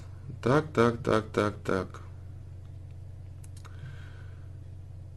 Я считаю, что с развитием интеллекта своего собственного, с развитием ширины охвата, человек все более и более иронично, все более с юмором относится к своим недостаткам и к социальным явлениям. Если происходит обратное, если происходит сворачивание человека внутрь, если он становится более жесткий, если он не может, э, э, у него пропадает самоирония, если человек не способен реагировать с юмором на все вот эти вещи, о которых ты говоришь, я считаю, что причины этого э, заключаются в деградации человека, в наращивании комплексов, в наращивании информации, которая вот изреет, превращается в комплексы, которые он не может победить, он не может перебороть. И он начинает бояться. Он начинает бояться, говорит, нет, это уже не смешно, это серьезный вопрос. И начинает закрываться, социальные какие-то явления начинаются для него казаться какими-то страшными, ужасными, и, и сам он для себя кажется несуразным и неуместным для юмора. Вот. Вообще, да, я говорю, то есть есть тут э, это конкретный, конкретный вопрос, и на него есть конкретный ответ, который вот я сказал с самого начала. Человек с развитием своего, э, своей личности, с развитием ширины охвата, с развитием интеллекта, все более иронично смотрит на свои э, какие-то недостатки и так далее. Поэтому если у человека этот процесс сворачивается, это говорит о деградации личности. Вот так вот. Да, задорного жаль, конечно. Э, можно неоднозначно относиться к его творчеству, к его юмору, к его некоторым высказываниям, к его некоторым работам, но тем не менее человека жаль, да. Видимо, сделал все, что мог. Сделал все, что мог. Реализовал весь свой потенциал. А, полезно ли слушать юмористическое творчество Задорнова? Не хочу на этот вопрос отвечать, не буду. Так, дальше. Так, так, так. Так.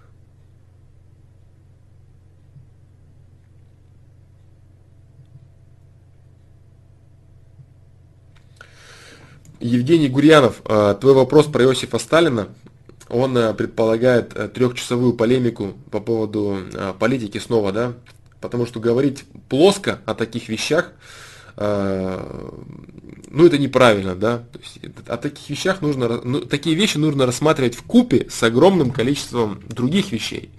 И правильно или неправильно, оно может быть по сравнению с чем-то.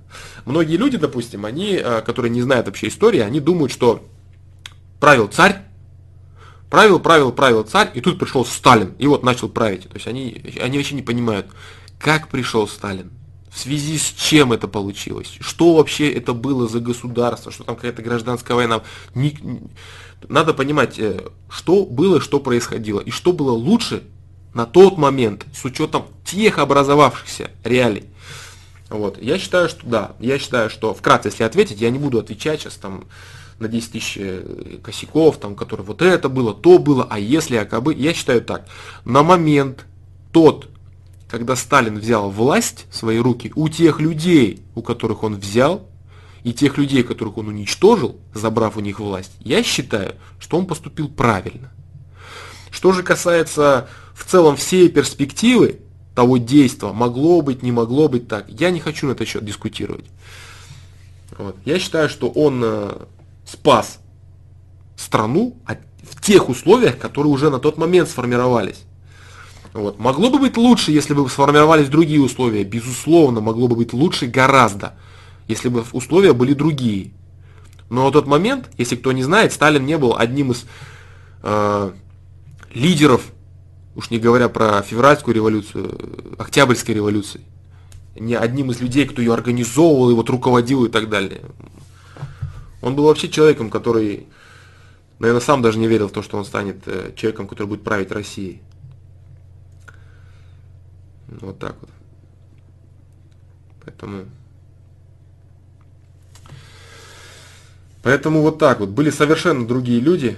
Тот же Троцкий, тот же там Каменев. Это, ну, короче, в общем, это долгая тема. А, и э, то, что он сделал для страны, то, как он это видел, то, что он был человеком, не э, имеющим спонсоров там, э, коими были большинство из э, большевиков, которые действительно претендовали и имели власть. Это очень хорошо. Это был независимый человек. Чего нельзя было сказать о практически всей верхушке э, тех большевиков. И это хорошо, да. Это хорошо. Это очень сложное время, ужасное время, э, которое представляла собой ад, ад для людей вообще. Ад для людей и те методы, которыми он, допустим, в книге Бажанова, я не знаю, кто читал, не читал, там написаны методы, да, я читал, я читал много и отрицательного, про эту личность. Биографии, как бы мне интересно, биографии, отзывы всяких перебежчиков, которые убежали. Вот, допустим, тот же Бажанов, например, он говорит, что э, он перечисляет негативные качества Сталина. Что вот он боролся за власть, ничего ему другого было не интересно, вот он такой негодяй. А я понимаю, что это правильно на тот момент. Если бы он думал там о стране, там о перспективах, он превратился бы в либеральное э, правительство временное, которое свергли, которые только и болтали, и думали, чего же делать со страной, чего же... А нужны были кардинальные меры. Кардинальные меры по выпиливанию этих людей. Он это сделал. Вот, поэтому даже те вещи, которые представлены критиками, как очень негативные, которые звучат ужасно, я согласен, на первый взгляд, они были необходимыми в то время, в тех условиях. Поэтому вот так вот, да. Поэтому про плоскую землю. Да, да, то есть э, запилить отдельное видео про Сталина, про КОП, про, про плоскую землю, да, надо запилить. Точно, точно. Про Луну, да.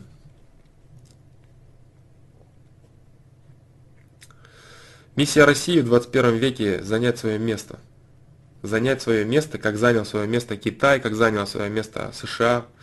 У США бы, кстати, только удержаться на этом месте. Ну, для них, да, это такая задача. Что, кстати, очень вряд ли получится.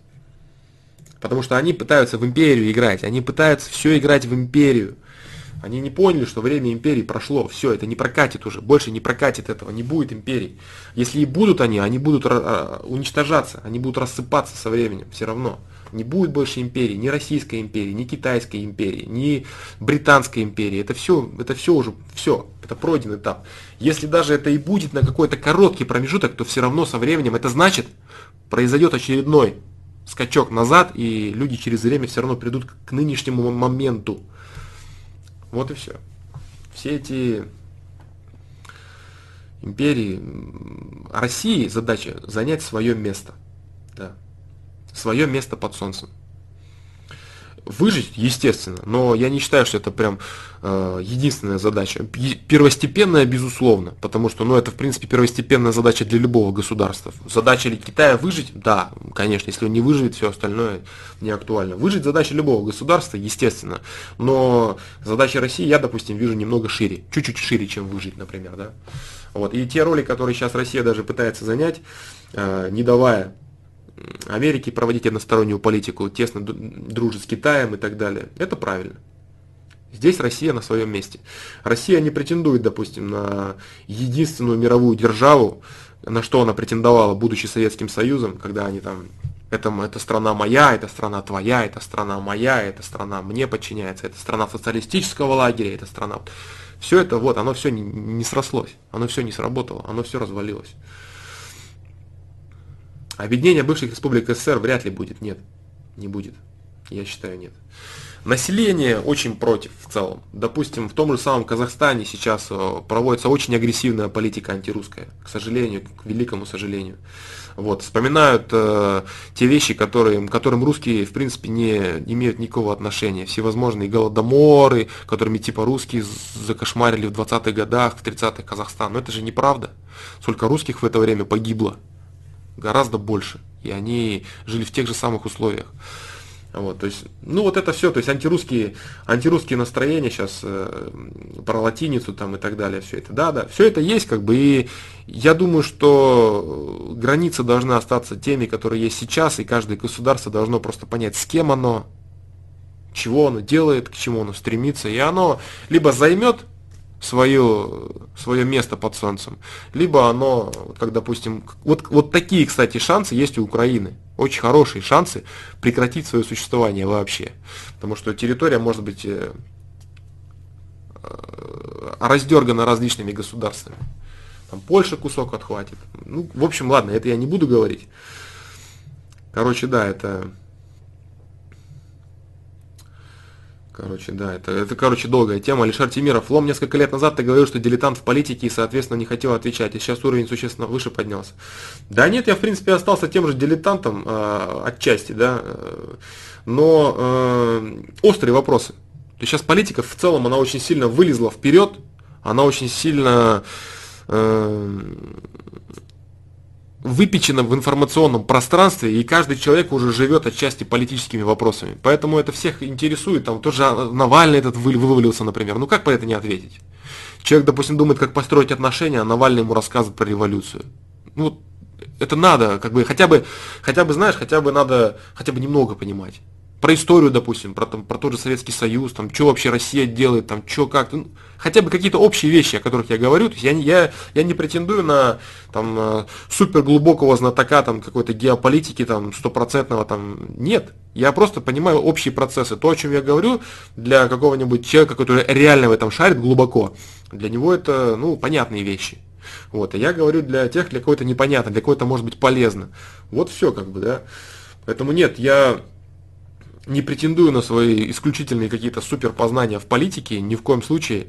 Я, допустим, могу претендовать на достаточно хороший уровень понимания взаимоотношений человека. Это конкретно, да. На достаточно хороший уровень взаимодействия человека с окружающим пространством, система, да. Здесь я могу сказать, что я разбираюсь хорошо. Вот. А что касается политики, нет. А, я разбираюсь просто нормально, на уровне любителя, да, любителя. Вот, поэтому какие-то общие вопросы я могу ответить. Если начать погружаться в какую-то конкретную тему, я, может быть, даже и некоторых событий не знаю, некоторых дат или правителей, там, каких-то аспектов, мелочей, нюансов. Я стараюсь развиваться, стараюсь читать. Получается у меня самообразовываться, конечно, но я не претендую на роль вот именно суперпонимателя э, политических вопросов. Высказать мнение, мнение имею, скажем так. Все. Нет, э, нормально, абсолютно нормально. Абсолютно нормально. Нормальный вопрос, не острый, ничего страшного. на латиницу. Да, это как бы, ну, вот эта вот война э, амерами опять. Амеры играют, короче, в экспансию. Амеры играют в э, империю. Амеры играют в стремление э, экспансии английского языка, в ущемление русского языка. И все вот эти нации, которые ведутся на это, они думают, что они сами так развиваются. Ну нет. Они просто отворачиваются от одной державы, поворачивают в сторону другой державы. На их собственное развитие это никак не сказывается. Вот. Тем более иметь э, хорошего суперпорядочного э, союзника в виде Соединенных Штатов, что ли, которые продали всех своих союзников, с кем не взаимодействовали. Ну, я не знаю, как бы, это опять же субъективное мнение дилетанта, наверное, да, но а, поменять, скажем так, на заокеанских друзей, э, тех, с кем ты много лет бок о бок существовал, с тем, с кем ты имеешь одни из самых протяженных границ. Ну, бред это, реальный бред. Вот поэтому пусть меня переубедит эксперт в этом вопросе какой-нибудь, да, пусть он попробует привести мне аргументы того, что это правильно, это нужно и так далее. Пусть он попробует это сделать. То есть их э, стремление отворачиваться от таможенного союза, от тех объединений, которые существуют здесь на материке, э, у постсоветского пространства, ну, наверное, им это выгодно. Понятно, что их всех там держат за одно место, и они вынуждены делать такие действия, потому что бабки у них у всех, понятно, на каких счетах. И они вынуждены совершать вот такие вот даже геополитические действия, которые не в интересах государства, не в интересах их взаимодействия с самым близким соседом. Ну вот так оно все получается. Вот, я имею в виду э, полноценные, нормальные, качественные правительства бывших, бывших постсоветских стран, полноценные и качественные, которые долго правят. Я не имею в виду вот этот временный кусок, который торгует русофобией да, на Украине сейчас. Я это не имею в виду. Я имею в виду нормальный, там, Лукашенко тот же самый, который иногда вынужден против России какие-то шаги делать, там, Назарбаев, например. Да, ну, ну вот, видимо, это нужно делать, да. Каких-то моментов, каких-то вещей я не знаю внутренних между ними, да. Поэтому, я говорю, не претендую на истину, вот просто мое такое мнение, да, что столько жили, столько вместе добились, как бы, да, всего, и теперь опять э, вот это вот шарахание от всего, от всего русского, ну, это чушь. Вот. Никто не мешает свое развивать, но гнать на то, что вот мы вместе э, столько жили, столько вместе развивались, строили все эти страны наши, все это так построено, а теперь вот мы, оказывается, вот там в чем-то неправы. Ну это же бред. Развивать, развивать свое можно и так, развивать свою культуру, свое творчество свое, там, какое-то производство, там, да пожалуйста, да кто против-то? Никто не против, но какую-то вот играть в контру. Вот, кстати, все-таки я разовью этот вопрос, а, это очень важный вопрос. Вот американцы, допустим, они ведут очень интересную политику. Они всем остальным государствам, а, всем остальным государствам, они навязывают политику национализма. Они навязывают политику, что вы лучше, чем они. Вы должны быть независимы от них. И вот эту херню они продают всем. Всем странам, кто на это ведется. И, а сами действуют совершенно по-другому. Вот, допустим, если послушать их каких-то деятелей, они мыслят очень глобально. Они за глобализацию. Они э, видят все своей точкой интересов. Их народ, который живет там, это все американцы это все одна большая нация, бла-бла-бла. А всем остальным людям они рассказывают про разъединение. Ну, разделяя власть, понятно, да, стандартная телега, но она вроде как бы для всех понятная всегда, вроде все ее знают, все понимают на словах, а так, если задуматься, не особо. Вот кто выиграет от разделения, допустим, Украины и России? Неужто Украина выиграет тем, что вот тем, что сейчас там происходит, тем, что сейчас там правят Гройсманы, вот, вот, вот, вот это что ли реально, это вот то, к чему хотят прийти украинцы? Вот. Или, допустим, какое-то взаимодействие острое между населением там, Белоруссии, Казахстана, России. Вот это надо, что ли? Вот. А американцы совершенно по-другому смотрят. Они, то есть они сами смотрят на мир глазами глобализации и объединения создавая свои Фейсбуки, Гуглы и прочее. Они всех объединяют, а все дурачки, которых они объединяют, они должны друг с другом ссориться. Они внутри России плодят весь этот национализм, бытовой национализм и так далее. Чтобы даже кто, все, кто, все, кто россияне, они уже друг на друга волком смотрели. Разделяй и властвуй. Вот такие вот дела. Глобализация это создание, ну смотря, смотря в чьей трактовке, смотря в чьей формулировке. Глобализация с точки зрения американского видения это создание единого тупорылого стада, которое смотрит Голливуд, разговаривает на английском языке, не имеет никакой национальной идентичности, принадлежности и культуры, для чего, собственно, и разрушаются постоянно при любой войне, в первую очередь памятники, исторические памятники. Будь то Сирия, будь то Вторая мировая война, любая война, разрушаются сразу памятники исторические. Быстрее, быстрее, быстрее, быстрее, разрушили, разломали. А там уже, ну, чего-то там как-то. Разграбляются музеи, все уничтожается историческое наследие в первую очередь, а потом уже все остальное. Вот. Для них это вот это. Для них это вот это. Это создать единое тупорылое стадо, объединенное английским языком, yes, no, и вот Голливудом.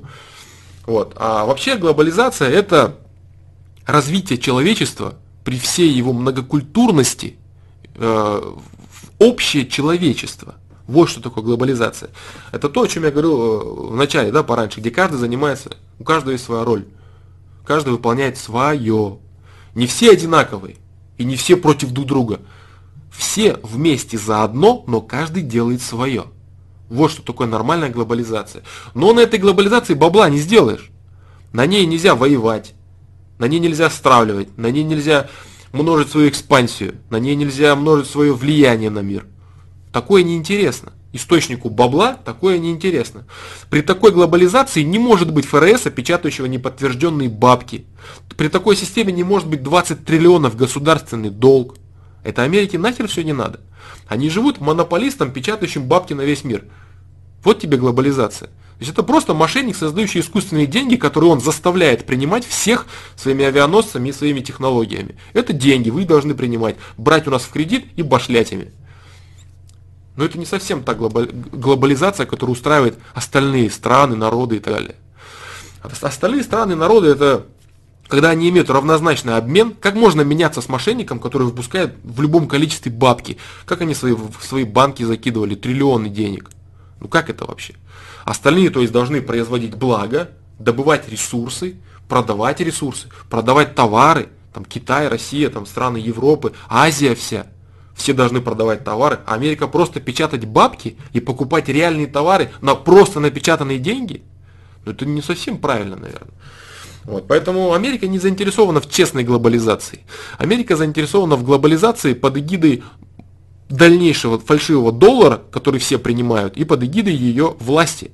Поэтому они пытаются в ООН пропихнуть, они пытаются Совбез ООН задушить, чтобы в ООН, это была карманная организация, которая принимает их, их интересующие решения чтобы там и в Сирию прийти, чтобы газопровод из Катара провести в Европу, да, как бы это же понятно, и для этого, во-первых, для того, чтобы подавить оплот антиамериканский, подлезть к Ирану, Сирия, Иран, сюда подлезть, газ катарский провести вместо российского, чтобы российский Газпром потушить. Это игра в бабки, игра в бабки и влияние. Это, это не та глобализация, которая реально интересует э, действительно остальных людей, остальные страны, остальных жителей планеты, скажем так. Вот, где один создает фальшивые бабки, играется с ним и всех пытается обуть и поиметь. А остальные создают реальные, реальные усилия, реальные товары и, прод, и отдают их за это дерьмо. Как-то так себе, по-моему, это расклад. Вот. Ну пока так. Пока так. Это что касается пользы революции, да, замечательной революции 1917 года, при которой мы сейчас отлично живем, в дичайшем тупорылом капитализме одностороннем, где один печатает бабло на весь мир. Это так, небольшая отсылочка, да, по поводу замечательного расклада. И Советский Союз, Америка Советским Союзом была вынуждена холодную войну вести. Вроде все замечательно, но вот такие глобальные последствия, которые сейчас есть, они как-то как-то так себе. Вот так вот. Вот. А, выиграет тот, кто упадет последним. А, не думаю я так. Я думаю, что все-таки есть, конечно, шанс, что при, при критической точке, когда американцы почувствуют, что все, их авианосцы, они не работают, э, туземские, туземцы, которых они пугают бомбардировщиками, они имеют российские С-300, С-400, вот, ничего, э, демократию нести больше нельзя, с Баксом может, могут быть проблемы, они могут, конечно, как крыса загнанная в угол, начать войнушку. Такое возможно. Вот. Но, в принципе, сейчас идет неплохая политика сдерживания, неплохая политика урегулирования, и там с базами все нормально, и в Арктике Россия, в принципе, хорошо встала. Поэтому я не думаю. Я думаю, что даже если они прыгнутся, они очень, их очень быстро потушат, с минимальными потерями вообще. С минимальными. Потому что вся эта напыщенная мудня по, по типу там, морские пехотинцы, все эти там их самолеты отстойные и авианосцы, это все очень быстро умирает от подводных лодок, ядерных, даже тактических ракет. Или, или даже от калибров, которые сейчас есть. Россия испытала огромное количество вооружений вот э, в войнушке в Сирии сейчас. Поэтому Путин с такой уверенностью вещает на всех международных площадках, как хозяин положения. Если бы была у хоть какая-то возможность э, долбануть конкретно войной, я думаю, что они, Путин бы никогда не пошел на это. Он очень сильно продумывает все. Очень четко он продумывает. Поэтому он очень долго кивал, партнеры, да, да, да, да, вот они, они козлячат, а он, ну да, да, вот да, да, не лез на рожон. Начал лезть на рожон тогда, когда почувствовал, что бошку не свернут. Красавчик. Поэтому базар нет. Кто на самом деле, по-твоему, управляет Америкой? Америкой управляют люди, которым, которые владеют капиталом. Это капиталисты, люди, которым принадлежит ФРС, люди, которым принадлежит ExxonMobil, люди, которым принадлежит военно-промышленный комплекс. А в первую очередь, конечно, это люди, которым принадлежит ФРС, людям, которым принадлежит Citigroup и прочие финансовые структуры. Это триллионер, это там по-другому вообще исчисляется богатство. Там цифры совершенно другого порядка. Все вот эти там миллионеры, миллиардеры, это все бомжи для них, просто бомжи и отбросы. Они могут создать любое количество денег, а уж электронных вообще любое. Если они своим банкам помогают триллионными суммами, о чем тут говорить вообще? Эти люди управляют Америкой. Масоны, вся эта шняга про масонов, это все актуально было. Вон, там, Керенский, когда масоном был, когда он шел на поводу, и поэтому он не давил большевиков. Почему Керенский не выступил против большевиков? Потому что Керенский был масон, который подчинялся э, который подчинялся, да, да, достаточно этого, который подчинялся, а Ленин, он был, оплачивался теми, кем надо, со своей движухой и расколом России. Вот так вот. И, соответственно, ему сказали, ты бро, этих бро, не трогай. Когда он на Троцкого попытался залупиться, у Троцкого очень хорошие хозяева были в Нью-Йорке. Вот. И он попытался залупиться на Троцкого. Ему позвонили, сказали, ты это, бро, ты вот этих не трогай. Ты занимайся своей мудней, а вот к этим ты не лезь, это наши люди. Вот и все. Вот. Тогда это было актуально. Сейчас это немного по-другому все обстоит. Немного по-другому. А, знание, понимание, сознание. Есть видео, называется «Быстрые знания». Да, Чермен Кисаев. А, есть видео, называется «Быстрые знания». Э, также есть огромное количество ответов на сайте знание, осознание. Сейчас я не хочу затрагивать эту тему, потому что эта тема уже была много раз об,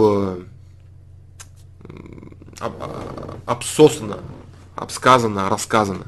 По-моему, на одном из последних стримов что-то про осознание было. Что-то неплохая тема какая-то была там, да, про осознание. Посмотри в тайм-кодах. Есть хорошие там ответы. Я могу сейчас вкратце начать отвечать, но это будет ответ хуже, чем уже есть. Поэтому я не вижу смысла да, в нем. Вот так вот. По поводу полового воздержания тоже был, был ответ на сайте. Рома Иванов, сразу тебе отвечу быстро, да, пока не вернулся к вопросам, которые выше снова. Да. А, Евгений Гурьянов, это долгий вопрос. Отличие СССР от России, это очень долгий вопрос. Россия, со э, СССР со, своим, э, со своей идеологией коммунизма она претендовала на мировое господство, на построение империи. И это и была империя, величайшая империя. Советский Союз был величайшей империей. Россия это совершенно другое.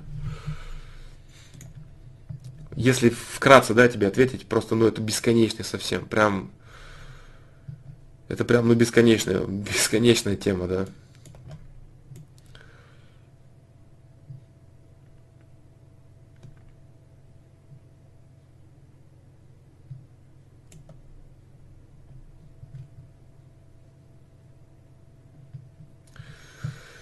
Так, ну вот ладно.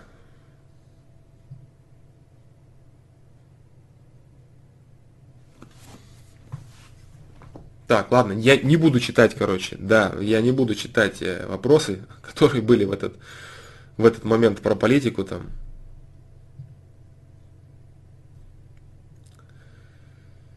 Да. А, мог, мог, мог. А, Евгений Гурьянов. СССР для того, чтобы получить полноценное дальнейшее свое развитие, должен был пойти по такому же пути, как пошел Китай. Да. Если бы СССР в 60-х, 70-х пошел по этим рельсам, замечательно все было бы. Совсем не было бы ни 90-х с этим дебильным, с этой дебильной приватизацией, ничего. СССР мог пойти по правильному пути развития.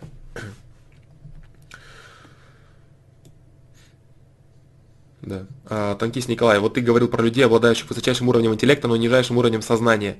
Вот, допустим, взять политиков США. Почему система не ограничивает их умственный ресурс? Ну, тут, наверное, имеет смысл говорить больше не о политиках. Наверное, имеет смысл говорить о людях, которые реально управляют Америкой. Вот, блин, это долгая тема. А, связана она с тем, что люди, остальные, находящиеся под их влиянием, они имеют то, что должны иметь. Э, вот эта взаимосвязь между тем, чего люди достойны, и между тем, чего они имеют. Об этом. Короче, а, мой ответ будет об этом, да.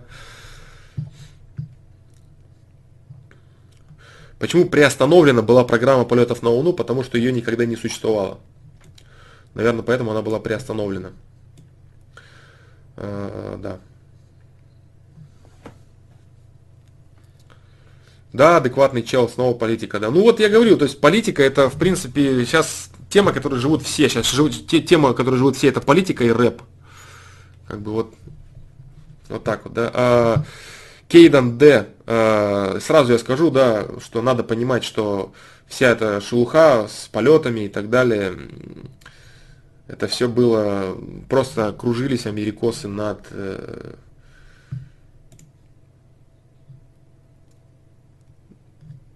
Короче, низенько они летали возвращались с пафосом и рассказывали, что были на Луне, да? Я отвечал, кстати, на этот вопрос на сайте, в комментарии по поводу... Полистай вопросы, новые вопросы, там что-то про плоскую землю какая-то жесть очередная, и там есть ответ на этот счет. В новых вопросах полистай, долистай до плоской земли. И вот к этому вопросу комментарии, там я говорил на этот счет. Я много раз и до этого говорил, но там как бы особенно, да, вроде должно быть все понятно. Как ты думаешь, Россия может стать такой, каким был СССР? А, будет очень плохо, если Россия станет такой, каким был СССР. Россия должна по своему нынешнему вектору развития выстрелить вверх в развитии. Если оно станет таким, как СССР, снова будет откат, сворачивание и уничтожение государственности. Не нужно, России этого не нужно. России этого не нужно. России нужно идти и развиваться по нынешнему имеющемуся вектору.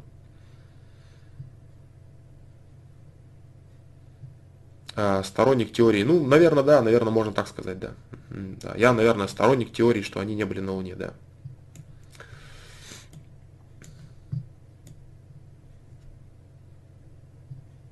А остальные люди сторонники теории, что они были на Луне. Да. Кто-то сторонники теории, что они были на Луне, кто-то сторонники теории, что они не были на Луне. Вот такие дела.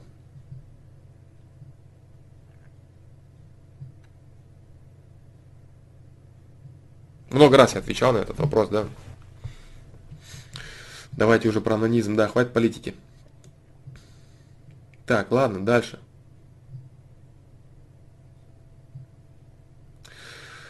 А, как ты лично борешься со стрессом? Осознанностью происходящих процессов.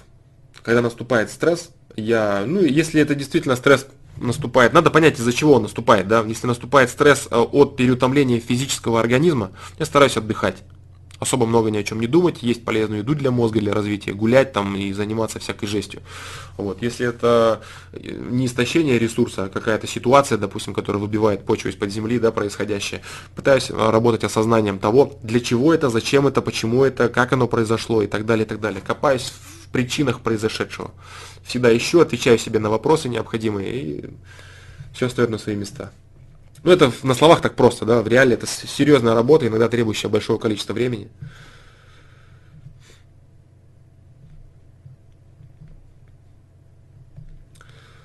А, про Крым Евгений Гурьянов тоже было много раз.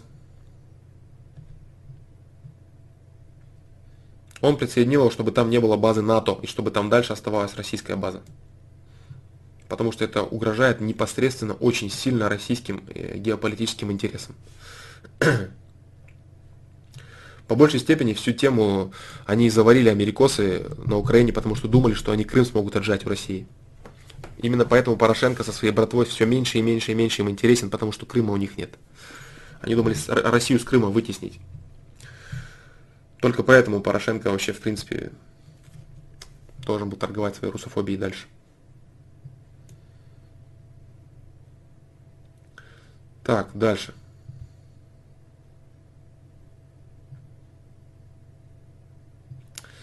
Дальше, дальше, дальше. Чувство юмора. Грим 3, твой вопрос по поводу Аргентины, я не буду да, отвечать. Вот опять политика, я не буду отвечать. Все, давай попробуем закрыть на сегодня политику. И, кроме тех вопросов, которые будут, ну, прям сильно быстрые, там, типа, да, нет, там, хорошо отношусь или нехорошо, вот, типа, да, типа, Путин красавчик, да, Дмитрий Иванов. Да, точно, типа такого вопроса. Так.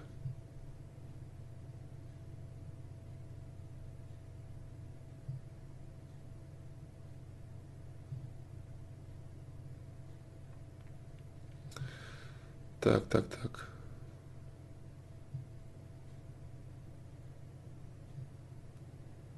России это не нужно, Евгений Гурьянов.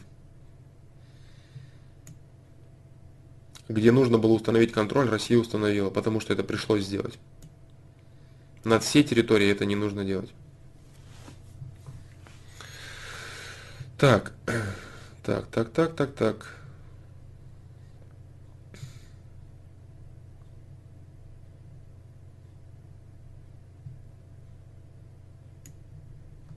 Так, качество микрофона страдает. Ну, не знаю, сегодня, если что, вот такое вот качество будет прохладное. Не знаю я Байлаев о таком человеке. Я вообще не знаю э, большинства того, что есть. Я э, в Ютубе я знаю каких-то э, супер хайповых чуваков, которых я смотрю просто для того, чтобы понимать, э, что происходит в тренде информационного пространства, типа там Соболевых и прочий трэш всякий. А остальное я не смотрю, к сожалению.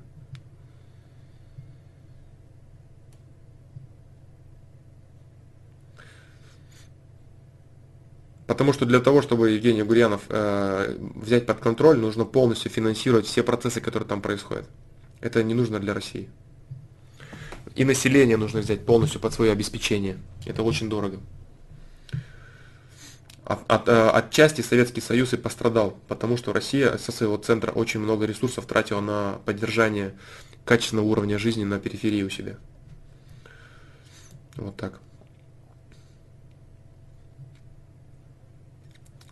Рядом с нашими границами Крым был, а теперь это наше. Вот, и то, что нужно там. Короче, все, что надо, сделано, да? Все, что больше, это уже можно утонуть в этом. Можно утонуть, стремясь э, взять под контроль, можно утонуть в этом в болоте и остаться там навсегда. Привет, думал Бек. Так. Кратковременные, что что за кратковременные стрессы э, в магазине, на заправке? Что это? Может быть, у тебя какие-то психические расстройства? Я не знаю, о чем ты говоришь. Может быть, у тебя психические расстройства, тебе нужны лекарства какие-то пить или таблетки или еще что-то. А, слышал я про его канал, да, а, нет, я видел я его видео, а, по-моему, да, какое-то видео я видел, одно, какое-то, какое я не помню но мне говорили о том, что он есть, я смотрел, да, что он есть. А смотреть я, честно говоря, не знаю, это наверное, неправильно будет сказано, но я ничего не смотрю, да, из Ютуба. Евгений Гурьянов, я не буду отвечать на, на твои вопросы дальше по поводу политики. Если Украина нападет на Россию, ну, значит, будет Ладно, я не буду отвечать, что будет в этом случае. Россия себя будет защищать, дружище.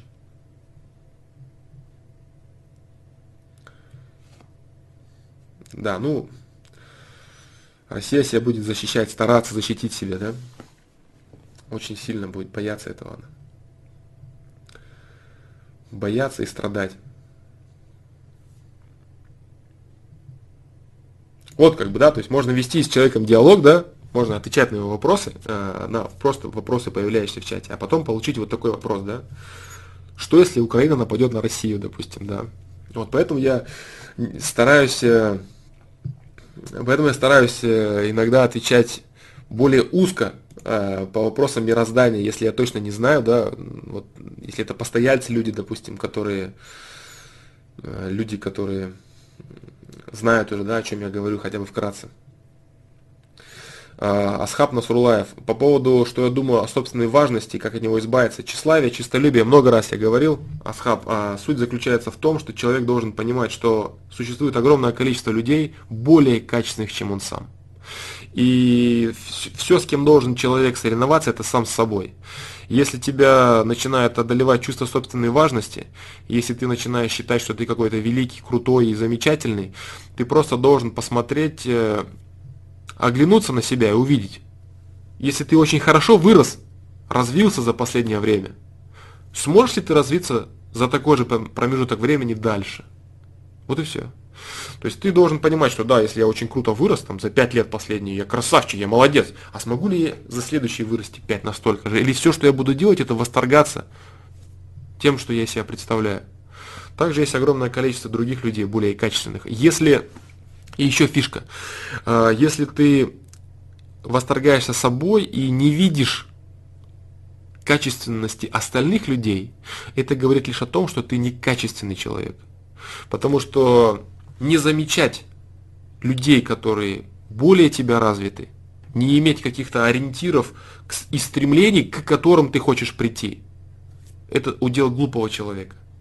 Человек, который понимает, что вот он развился, он понимает свой ресурс. Все, о чем он думает, это как бы мне вот не скатиться, как бы мне дальше развиваться. Вот и все. То есть человек, который действительно развивается, действительно что-то понимает, он всегда находится в процессе развития. Он поднимается на одну вершину, видит другую, спускается, идет к следующей и так далее. И вот он идет и занимается своим делом, своим делом. А глупый человек, человек неразвитый, он собирается на маленькую-маленькую вершинку и радуется сам себе. Не стараясь ни дальше развиваться, не анализировать других людей, не самого себя анализировать и так далее.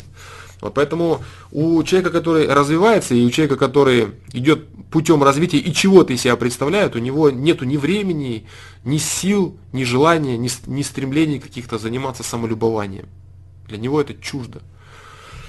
Вот. Он, он знает свои косяки, он знает свои недоработки, он знает свои ошибки, что ему надо еще исправлять, кучу всего. Он знает, что ему делать, с чем ему работать и куда стремиться. У него времени нет на это. И он объективно понимает, что он не настолько качественный, он не все еще сделал, все, что мог. Он обычно наоборот думает над тем, сколько он всего не сделал и сколько ему дел предстоит. Вот так вот. Вот такие вот дела.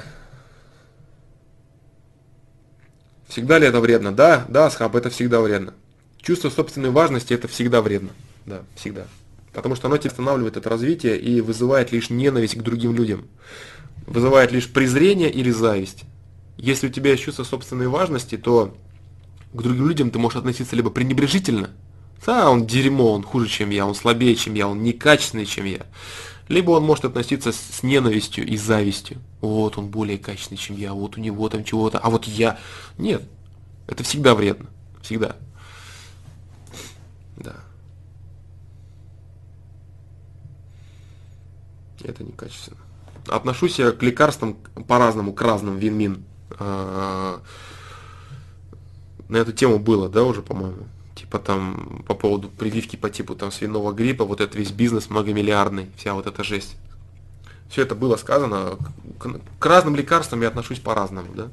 Есть антибиотики хорошие, работающие, старые, временем проверенные. Есть новые, которые те же самые старые, только завернуты в новое. Есть действительно новые вещи, которые реально помогают. Есть пустышки, которые просто бабки. Есть пустышки, которые ухудшают здоровье, а потом ты подсаживаешься на другие таблетки бесконечно. Ну, все это, короче, так. Ладно.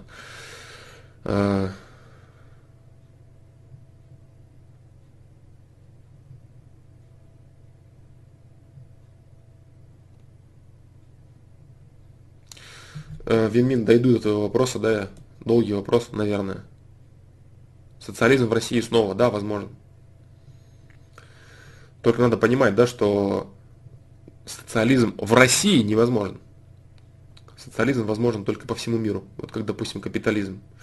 Э, говорить про какие-то оплоты, закрытые от всего остального окружающего мира по типу Северной Кореи, ну, это не совсем правильно.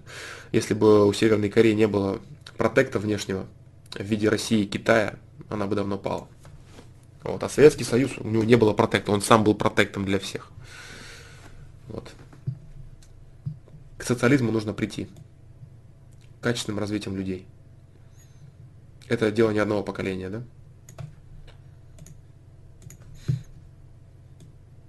Так. Так, так, так, так.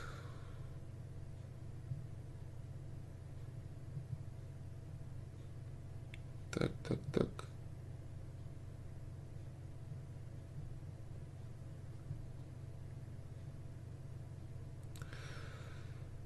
так.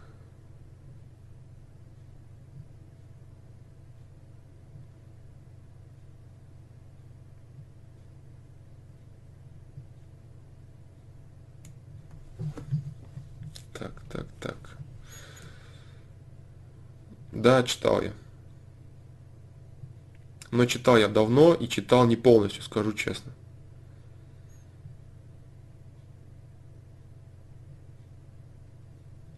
Да, пробегался я, скажем так, по этой теме. По-моему, да. Так.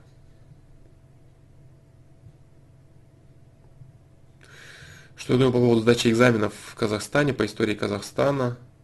Есть там перегибы, конечно, но есть и действительно история тюркского государства. А насколько это история Казахстана именно? Это вопрос, конечно, но как бы имеет место быть любая теория, и любое государство, оно стремится, конечно же, более качественно представить свою историю. Ну, это нормально, это нормально. Поэтому я не вижу в этом какой-то проблемы, да. Вот, и, допустим, тот же там президент Кир Киргизии, э, он э, говорил, высказывался в негативном ключе, там рассказывал, что мы там с казахами один народ, верхушка правящая, она просто хочет нас разделить, представить нас разными государствами и так далее. Все теории имеют, имеют место быть. Поэтому слышал я про этого человека, да, Евгений? Конечно, знаю. Комментировать качество высказываний, личности и так далее я не хочу.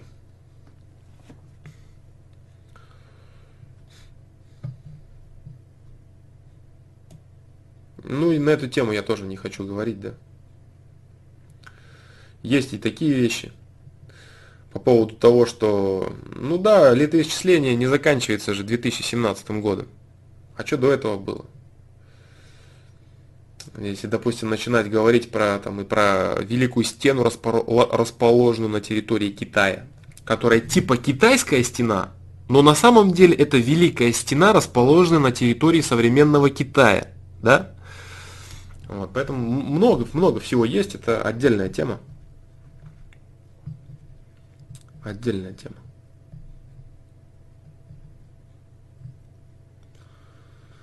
Сергей Гривцов, почему а, чего? Почему на твоем канале стримы батл хип-хопа? Ты увлекаешься этим? А, мне интересно это, да. Это культура, которая сейчас вытесняет все остальные культуры.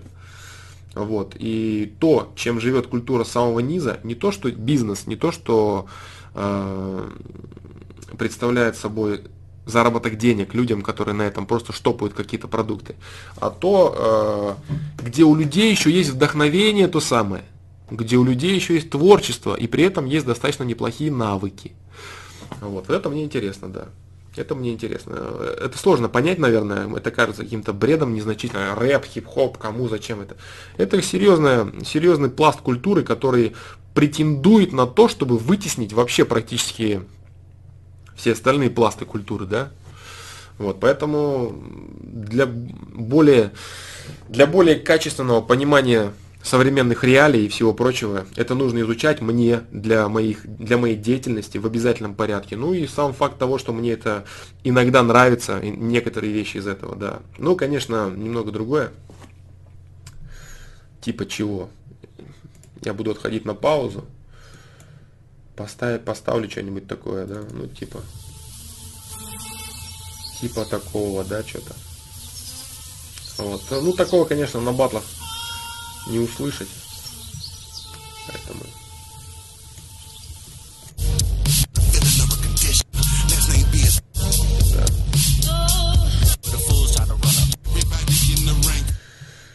Вот, такого на батлах не услышать, но тем не менее, да, как бы, все это хип-хоп, все это хип-хоп. И есть очень интересные личности, кстати, я вот услышал для себя не, несколько очень интересных ребят, которые, если будут прогрессировать, они могут прийти либо к успеху, либо они могут прийти к тому, что себя раскроют, даже если не придут к успеху. Какому-то, имеется в виду глобальному, да, типа там узнаваемость, бабло с этого дела и так далее. Есть интересные ребята, которых я заметил. Мне понравилось. Это мой отдых. Вот так вот. Это мой отдых. А, нет, я последние, не знаю, сколько не смотрел, ни Версусов, ни 140 BPM батлов я не смотрел. Единственное, вот что я смотрел, да, это вот э, хип-хоп 16 независимый. Ну, понятно, там с Оксимироном, с Гнойным всю эту тему. Нет, пока не смотрел я. Бабангида Купол, да, хорошая песня. Хорошая песня. Так, ну так, так это все было. Так, так, так, так. Это все было.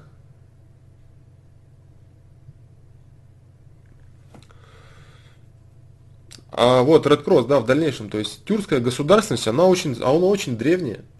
И говорить о том, что государство Казахстан, там, а, вот, э, оно появилось тогда, когда Советский Союз построил. Да, не было такой государственности, именно инфраструктуры какой-то и так далее, но оно в целом было не так много по всему миру.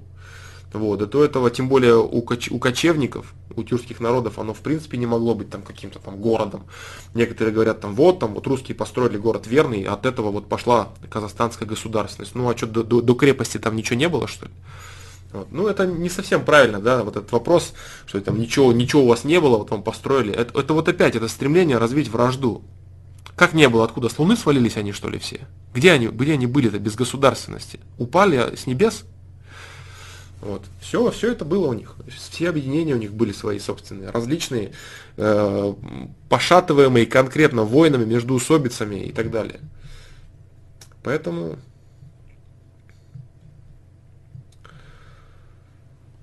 Поэтому вот так вот. Э, сильно говорить в уничижительном тоне по поводу истории других, другого народа не совсем правильно это. Я тебе скажу так, если бы вообще казахи в целом были народом некачественным, если бы они там что-то что что не это, то совсем история по-другому бы сложилась, да? Чем она складывается сейчас. Поэтому вот как-то так. Для них имеется в виду, да? Поэтому вот так.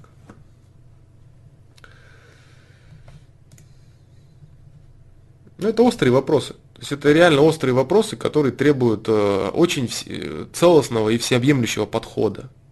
Вот так вот с плеча рубить и говорить, да, там вы там мало, там у вас там нет ни истории, ни хрена толком. Но это неправда. Это неправда. Вот, или там, мы вам то построили. Ну, если построили, значит, были на то причины. Значит, решили жить с теми. Понятно, да, что советская власть построила там и Байконуры, заводы и так далее, там все это. Да, все так. Вот, ну, если это произошло, значит, это не просто так, значит, это произошло. Поэтому вот. А до советской власти в России что-то я не помню космических кораблей особо, да? Поэтому, если говорить о государственности, да, развитие, уровень развития государственности был значительно ниже. Советский Союз дал огромный, огромный скачок, рывок и фактически новую жизнь вдохнул. Допустим, сравнивать какое-то какое-то кочевое, кочевое государство и, допустим, современный Казахстан, да, это же, ну, это же просто глупость, это несоизмеримые вообще вещи. Поэтому по меньшей мере за это, допустим, э, казахи должны быть благодарны России, например. Я считаю, как минимум. Вот. Поэтому за тесное взаимодействие. Я не говорю там за какие-то уступки, там, ни, ничего подобного. Все живут, э, государства в особенности живут, потому что им выгодно друг с другом жить. И если э, Казахстану и России было выгодно вместе существовать, делить территории, там то было Россия, это было Казахстаном, это стало Казахстаном, то стало делить территории, взаимодействовать. Значит, так было надо. И вот этот симбиоз народов, который вот и породил Казахстан, я думаю, что это, это круто. Это реально круто. И Казахстан на самом деле тоже многонациональная страна достаточно такие. И кичится, вот этот кич, который сейчас пошел, да, что вот прям такой прям серьезный национализм зреет в Казахстане. Честно говоря, обидно смотреть, жалко реально. Потому что страна, Казахстан всегда был очень дружественной страной. Очень дружественной страной и действительно славился гостеприимством казахов. И это было круто. Вот так вот. Поэтому жаль, что так получается сейчас. Если какие-то отношения в целом будут складываться негативные между Казахстаном и Россией, это будет вообще ужасно. Прям, прям реально плохо это будет. Поэтому хотелось бы, чтобы счета, огромные счета чиновников, которые там у них находятся, чтобы они сильно не, повлияли на то, что эти правители будут делать с народами, с людьми. Потому что простому казаху нечего делить с простым русским, на самом деле. Как и любому другому простому человеку с другим простым человеком. А когда бабки и власть делят, те, кто сверху сидят, люди страдают простые, да. А так-то люди воевали плечом к плечу. И если кто не знает, он может посмотреть, сколько героев Советского Союза. Там и Казахстан, Азербайджан. Все, все постсоветские государства. Вот. И все это было немного не так. А сейчас на все это плевать, да. Это, конечно, я знаю, что все это обгажено уже сто раз, там, деды воевали, ха-ха-ха. А что смешного-то? Это серьезный вопрос, реально. И отстояли так-то, на самом деле, все эти деды, да, отстояли так-то свою независимость, по сути дела. Независимость тогда была отстояна, а не тогда, когда там распался Советский Союз, и все сейчас празднуют там день отсоединения от Советского Союза. Но это не день независимости. День независимости в войну был отстоян всеми, всеми народами. Вот так. А кичиться там независимостью от России, ну пожалуйста, как бы все жили, все жили совместно, потому что им это нужно было. Строились заводы, строились фабрики, развивались, развивались страны, государства, все поднималось, а теперь нам это все было не надо. Ну, по-моему, это так себе выглядит, не очень это выглядит, реально не очень. Вот. Вместе все построили, а теперь пошли нахер, вы нам мешаете как-то не совсем честно, по-моему. Вот. По меньшей мере. По меньшей мере нечестно. Вот. Э, я не говорю, что все так думают. Просто политика, которую плодит э, верхушка, вот эту вот э, излишне агрессивно национальную, она ошибочная, она неправильная. И она негативно скажется на взаимодействиях людей, простых людей, которых миллионы, не которых там 200 человек, миллиардеров, да, там, ну не миллиардеров, миллионеров. Им, конечно, нормально толпа поддерживает, орет, на митинги выходит, воюет, замечательно. А я про людей, которые живут в этом государстве. Вот такие вот дела. Вот такие вот дела. Допустим, то же самое там противостояние постоянно, там вот там, Кавказ, Россия, там, о, враги тоже нашлись. Да бред же это, бред силой кобылы. Но это вообще острая тема, да, острая тема, которая вообще прям, ну нереально ее обсудить без того, чтобы не получить срач или там какое-то обвинение в том, что там вот, там они вот то делали, это делали, там в историю начать углубляться там. Ладно, короче, это долгая тема, бесконечная. Есть один простой факт. Если народы столько лет вместе живут, развиваются, имеют общую территорию, общее государство, общие интересы, защищаются от внешних врагов вместе, то это что-то стоит, как минимум если все это строится, создается вместе. Да, на бытовом уровне какое-то непонимание, недопонимание происходит. Но оно все меньше и меньше. Времени-то сколько прошло? Люди почему-то думают, что один, одно-два поколения этого достаточно для того, чтобы произошло примирение разных некоторых культур, разного некоторого мировоззрения и так далее. Да это все процессы, десятилетия на это нужно. Вот раз стали вот так вот, и все стало замечательно. Да, союз развалился, вот это вот так, вот так, вот так, все. Ну, это неправильно. А те люди, которые, я скажу одно, вот я вот конкретно могу заявить одну вещь. Если э, страны и народы, которые будут вести агрессивную национальную политику, то есть непри, э, которые будут выказывать неприемлемость взаимодействия с другими, они исчезнут. Эти страны уничтожатся. Вот, то есть люди, которые будут говорить, что вот мы, а вот те все дерьмо, эти, эти люди быстрее остальных э, исчезнут. И государства исчезнут быстрее остальных. Они станут частью того или иного народа, вот и все.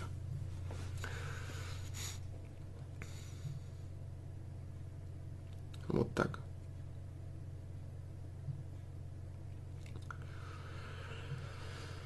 Вот такие вот дела.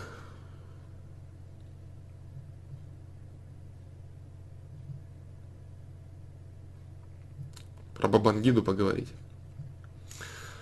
Как ты относишься к феномену Бабангиды? Почему его либо боготворят, либо ненавидят? На какой стороне ты? А, я ни на какой из этих сторон. А, сказать, что я боготворю там какого-то исполнителя, это неправильно, ненавижу, тоже неправильно. Нет ни одного певца, которого бы я боготворил, нет ни одного певца, которого я ненавижу. Я уважаю творчество Бабангида, его этот весь степ, который происходит. Это очень самобытный певец, а, с очень хорошим текстом, с очень интересным стилем, уникальным, породивший огромное количество клонов. По меньшей мере я уважаю этого человека, а, уважаю его как, как человека творческого. Его творчество на самом деле оно спорное польза от него спорная. У него есть некоторые прям конкретно суицидально-депрессивные телеги. Есть конкретные вещи, которые вроде для него степ, а, что касается там еврейской темы, всех этих стебов а, с национализмом и прочего. Для него это степ, потому что он умный парень сам по себе, умный человек, Саня. Вот. А, а люди другие там воспринимают это за чистую, за чистую воду, да. Вот. Поэтому с точки зрения пользы его творчества, оно крайне противоречиво. Для кого-то это посмеялся и забыл, да, вот. Но с точки зрения именно уровня исполнителя этого, как самобытного, как уникального творца своего творчества, Бабангида очень крут. Бабангида очень крут. Вот так вот. Поэтому Бабангида крутой, да. Как, как э, самобытный певец, я его уважаю. Поэтому вот такие дела.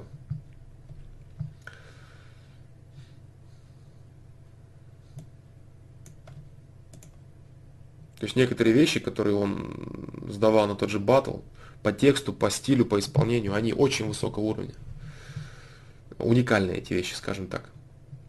Некоторые вещи это, ну, совсем там какие-то тупые шутки откровенные, там, не смешные, ужасные, или там какие-то стебы, да, ну, прогоны, которые он делает, они, конечно, вообще нездоровые отчасти. Но в любом случае, я говорю, то есть в целом его творчество, я считаю, достойно внимания и заслуживает уважения.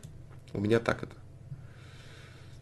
Вот так вот. Евгений Гурьянов, я не буду отвечать на твои вопросы, потому что это долгие все вопросы. Ну, конечно, слышал я, как я мог не слышать про дядю Женю. Поэтому...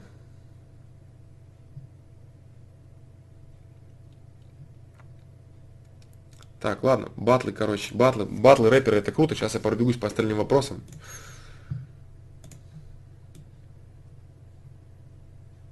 Ну, Оксимирон того времени вообще был так не особо интересен. Жалко, кстати, что Чест, конечно, вынес Оксимирона в полуфинале. Интересно был бы финал. Но с другой стороны, тогда бы все и закончилось, да? А так все думают, что бы было. Так, дальше. Так, так, так, так, так, так, так. На English стриме это все было.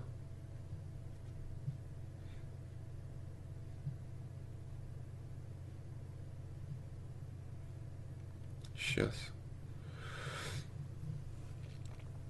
Так.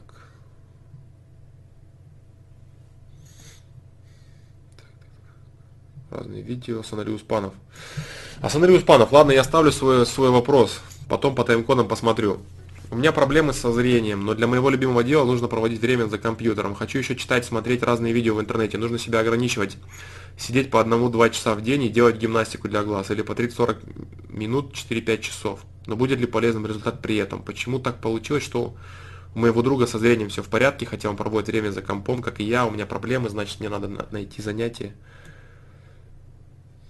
вне компьютера, но также мое любимое дело.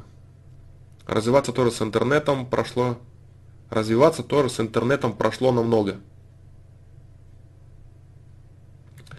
Наверное, я как-то не так ресурсы свои реализовываю, как мне правильнее поступить. Так, так, так, так. Я не думаю, что есть какая-то проблема в этом на самом деле. То, что ты жертвуешь, допустим, отчасти своим зрением, да, э, развивая себя. Действительно, если ты развиваешь себя. Поэтому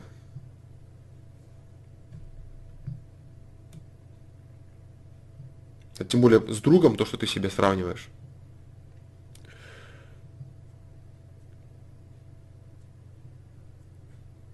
Я, я, я вообще вижу так, что ты вообще неправильно понимаешь эту ситуацию, да?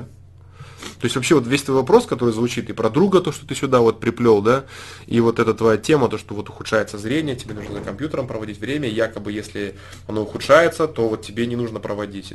Я так не думаю. Я так не думаю. Твой пример про друга тоже некорректный. Короче, этот вопрос вообще не стоит твоего внимания, я тебе скажу. Занимайся дальше своим делом. Все.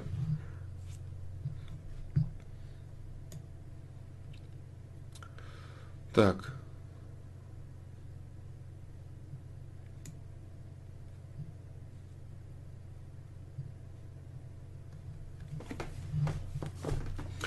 Есть ли какая-то польза для детей от детских садиков? Ведь какие-то начальные э, знания родители сами могут дать при желании. Я считаю, что основная польза для ребенка там это возможность учиться, общаться с другими детьми. А ты как думаешь, так ли необходимо вести детей в садик? Э, нет, это нет, нет, нет никакой необходимости в этом, если у родителей есть время на детей. Но э, дело в том, что люди работают сейчас все, и мужчины, и женщины, поэтому это вынужденная мера говорить о том, что если у женщины, допустим, есть время а, заниматься своим ребенком, ей нужно вести ребенка в садик, нет, конечно. Нет. А взаимодействовать ребенок может на улице с детьми. Поэтому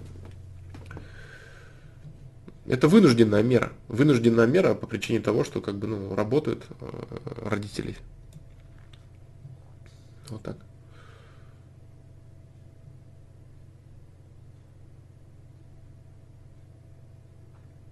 Так, да.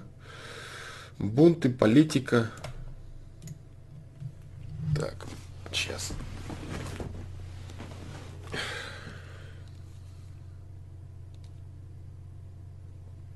Так.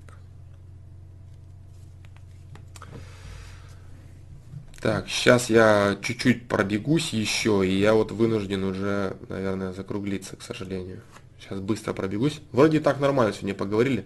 Ну, много про политику, но я думаю, что полезные некоторые вещи. Особенно вот про все вот эти, все вот, весь этот дебильный национализм, который творится на постсоветском пространстве. Все вот эти вычурные вещи против там русскости какой-то. Или русские, когда против кого-то там. Такой бред это все вообще.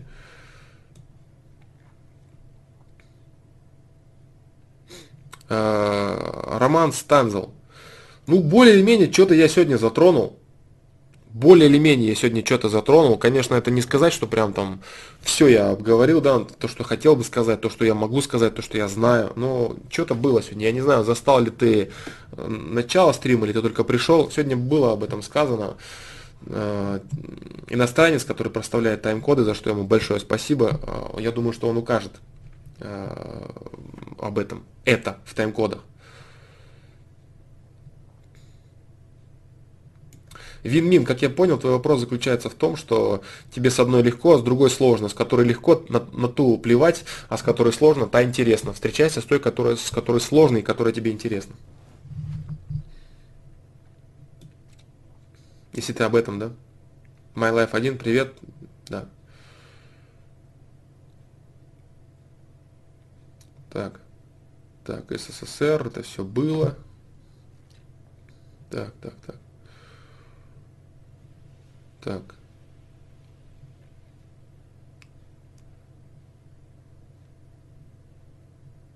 Последний вопрос сайта. Нужно бороться с тщеславием, но при этом альтруизм это форма эгоизма.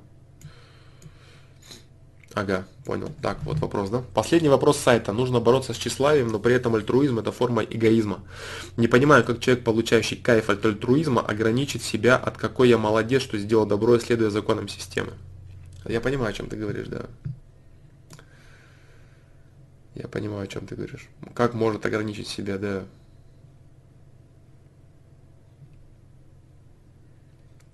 Понимаю, о чем ты говоришь. Альтруизм со временем человека, который сделал добро, следует законам системы, перерастает в суровую необходимость, и радость он получает от того, что он может ей следовать. Не от того, что он молодец и красавчик, а от того, что он выполнил то, что нужно сделать. И поэтому он не красавчик и молодец самолюбование, тщеславие, а он просто выполнил то, что должен. Он сделал норму. Понимаешь?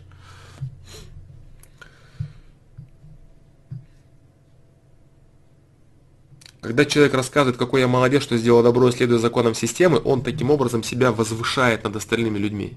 Он рассказывает, что я вот, вот это вот сделаю, я молодец, а они дерьмо. А человек, который приходит к тому, что это норма и понимание, он уже не радуется тому, что он выше кого-то. Вот о чем речь, понимаешь? Сам себе этот человек в достаточной степени рад, но он не унижает своими мыслями уже других людей. Вот как бы, да, о чем речь.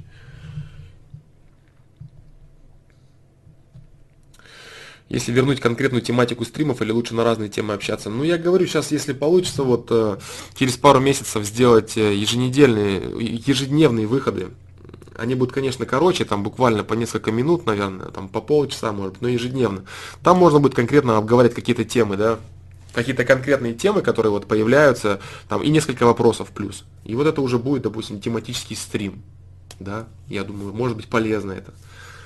Потому что даже те, кто смотрят стрим в записи, эти три часа у них вот так вот пухнет голова от того, что там и про Троцкого поговорили, да, и поговорили про космическую программу, и про Советский Союз, и про народы, и про национализм, и про людей, и про анонизм. Ну, короче, то есть воспринимать сложно человеку такое количество информации. Поэтому иногда говорю, что нужно смотреть то, что тебе нужно – ответ на свой вопрос получил, вопросов нет, любопытства особо, допустим, нет, чего-то дальше. Все, ушел и занимаешься своими делами. Куча мусора иногда может быть э, полезной информация, иногда может превратиться в кучу мусора. Вот о чем речь, да? То есть э, из этой кучи в голове ты не сможешь ничего сделать, и она будет стоять как комом. Вот, допустим, представить, да, э, какой-то продукт, он, допустим, очень полезный я сейчас как бы не претендую на то, что 100% то, что я говорю полезно, я допускаю эту мысль, и если я это говорю и делаю, я так считаю, да, что это полезно. Вот, поэтому э, в этих рамках дальше будем рассуждать, я буду рассуждать в этих рамках.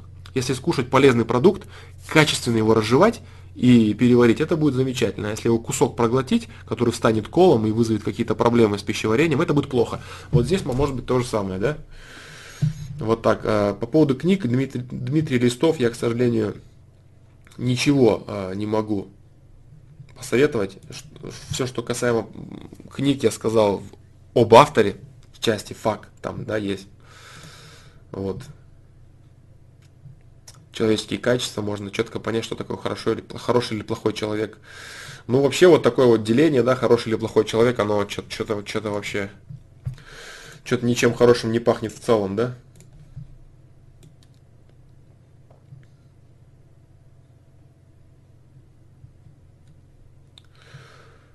Так, так, так, так. Так, опять развал Союза.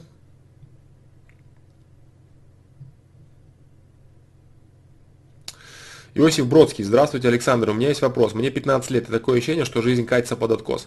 Бывает, приходит эйфория, когда хочешь, хочешь полностью изменить свою жизнь, бросить все вредные привычки типа анонизма. И все изменения зачастую ограничиваются сменой аватарок, подписок в социальных сетях и прочие мелочи. В итоге проходит неделя, приходит депрессия, лень и так далее, изменения прекращаются. И все возвращаются в старый цикл, и все как было. Что с этим делать и как остановить этот проклятый, проклятый круг? Э, суть заключается в том, есть видео, называется «5 ошибок личностного роста». Там есть тема такая касательно настроения, что человек э, очень сильно привязывается, привязывает свои изменения в своей жизни к конкретному настроению, в которое он это придумал. Допустим, почему работают всевозможные э, шарлатанские, сектантские тренинги – сейчас так распространенный, где каждый валет начинает рассказывать, как все у него, как ты можешь, как у тебя все получится, заряжает там своей энергией типа толпу, да, и толпа выходит вся заряжена, радуется, и блин, как помогло. Вот, как это все работает? Человек просто на этой самой волне эйфории, на которой, о которой ты сказал, он начинает чувствовать, что ему все под силам, при этом не получая никаких объективных предпосылок этого. То есть не получая реальных механизмов и реального понимания, как это делать, почему это должно сработать, и что для этого э, что для этого должно быть, то есть какие должны быть условия, какие должны быть действия. А человеку просто эмоционально внушают, что все хорошо. Люди за это платят бабки.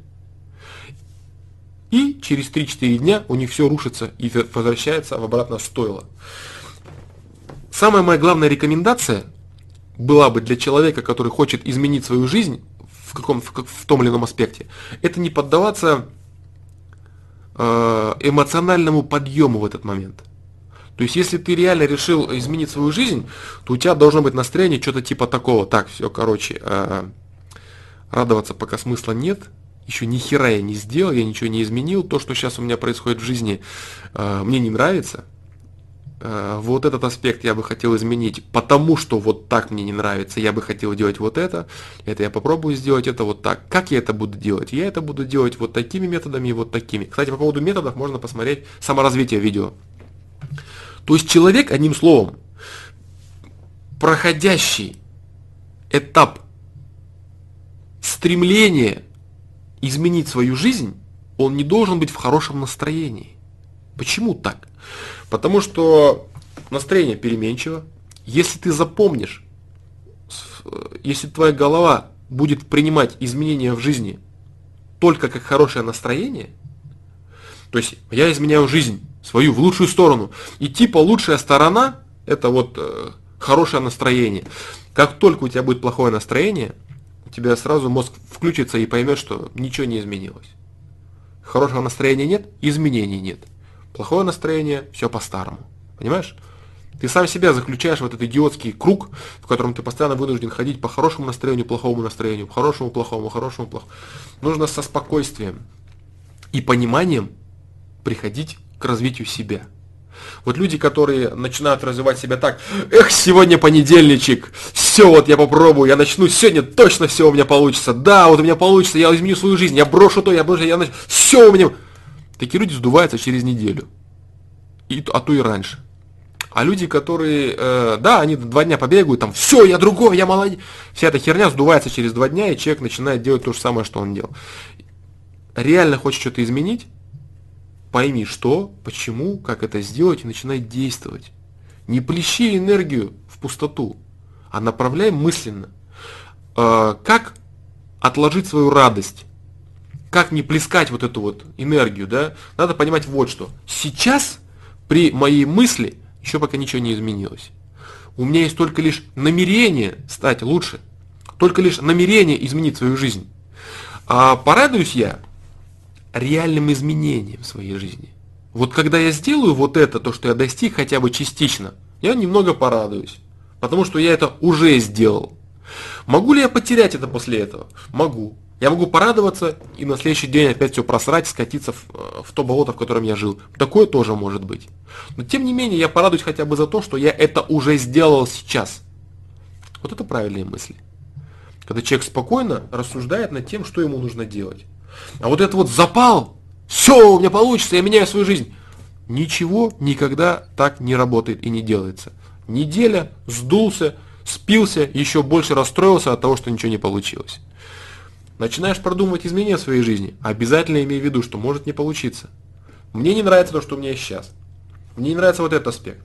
Я постараюсь сделать вот это. Как это сделать? Я знаю. Вот так, вот так, вот так. Я буду это делать вот столько. Я считаю это правильно. Я сделаю все, что в моих силах, чтобы это изменить. Постараюсь я приложить все силы, которые у меня есть, чтобы это исправить. Но что получится в итоге, я не знаю. Я не знаю, к чему я в итоге приду. Смогу ли это сделать или не смогу? Может, я снова скачусь в болото? Может быть. Может, еще худшее? Может быть. Все может быть. Чего у меня получится, я не знаю. С этого момента я просто постараюсь сделать все, что в моих силах.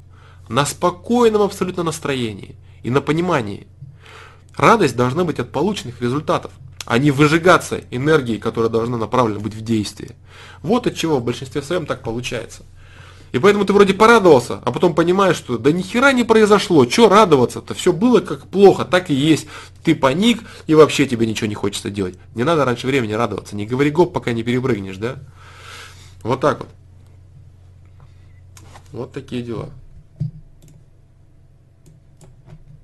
Если вкратце, да.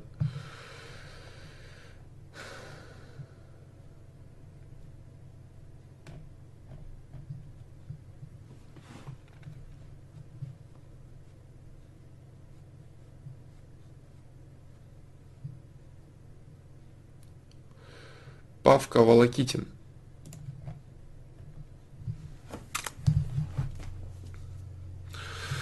А, методики восстановления зрения, например, по Жданову. Упражнения для глаз всегда, всегда полезны, да. Всегда полезны упражнения для глаз, да.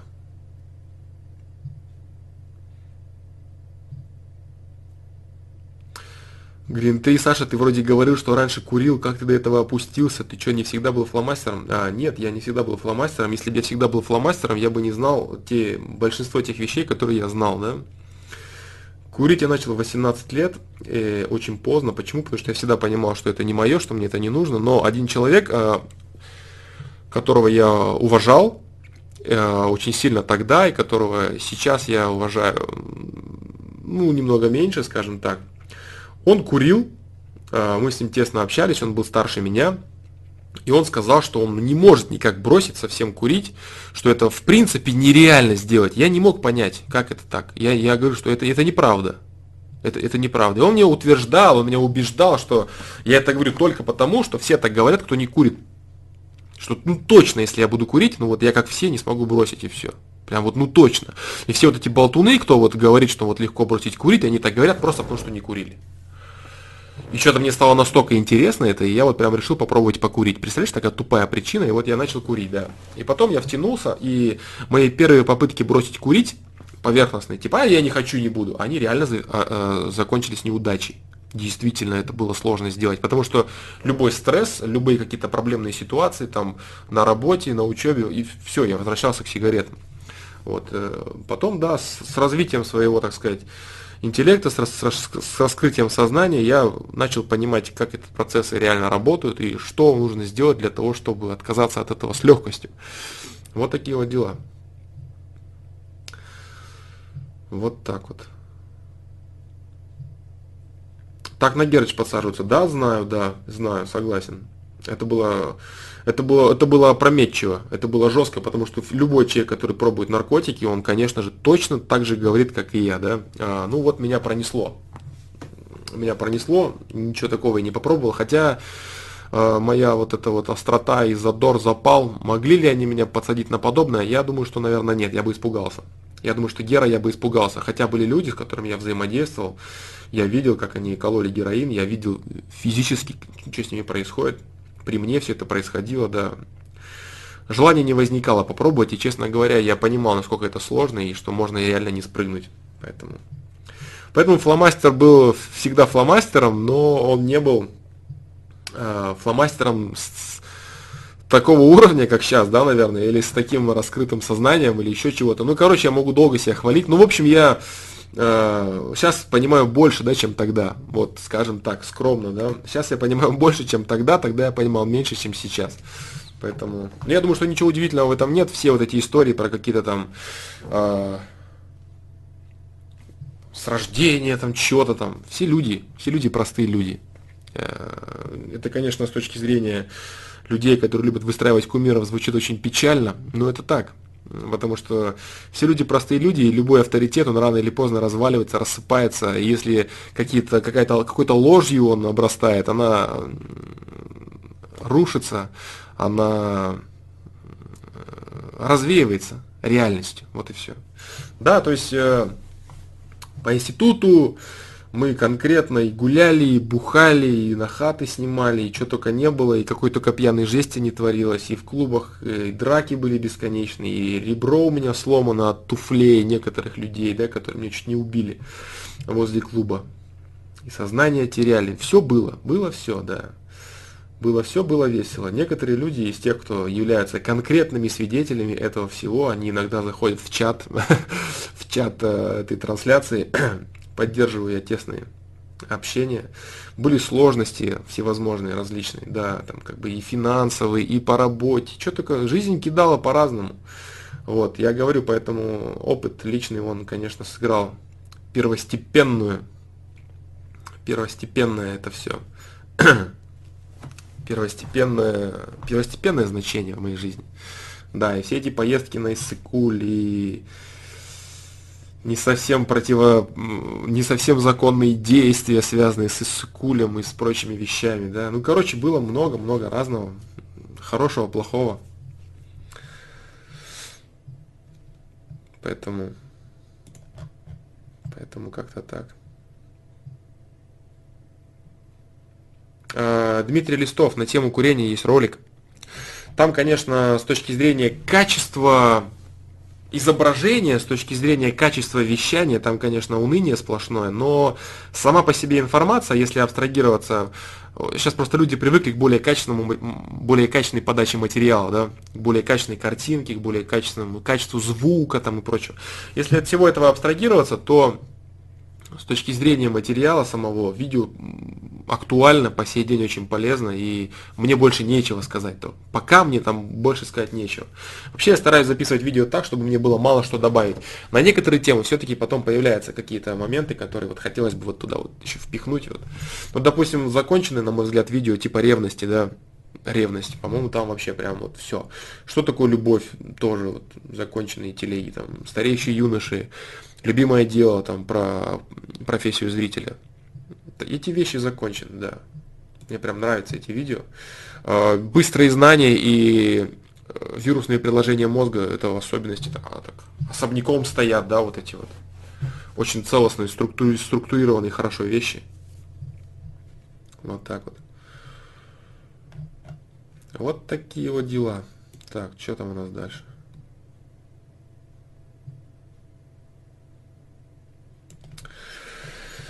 Что там у нас дальше? Так, сейчас.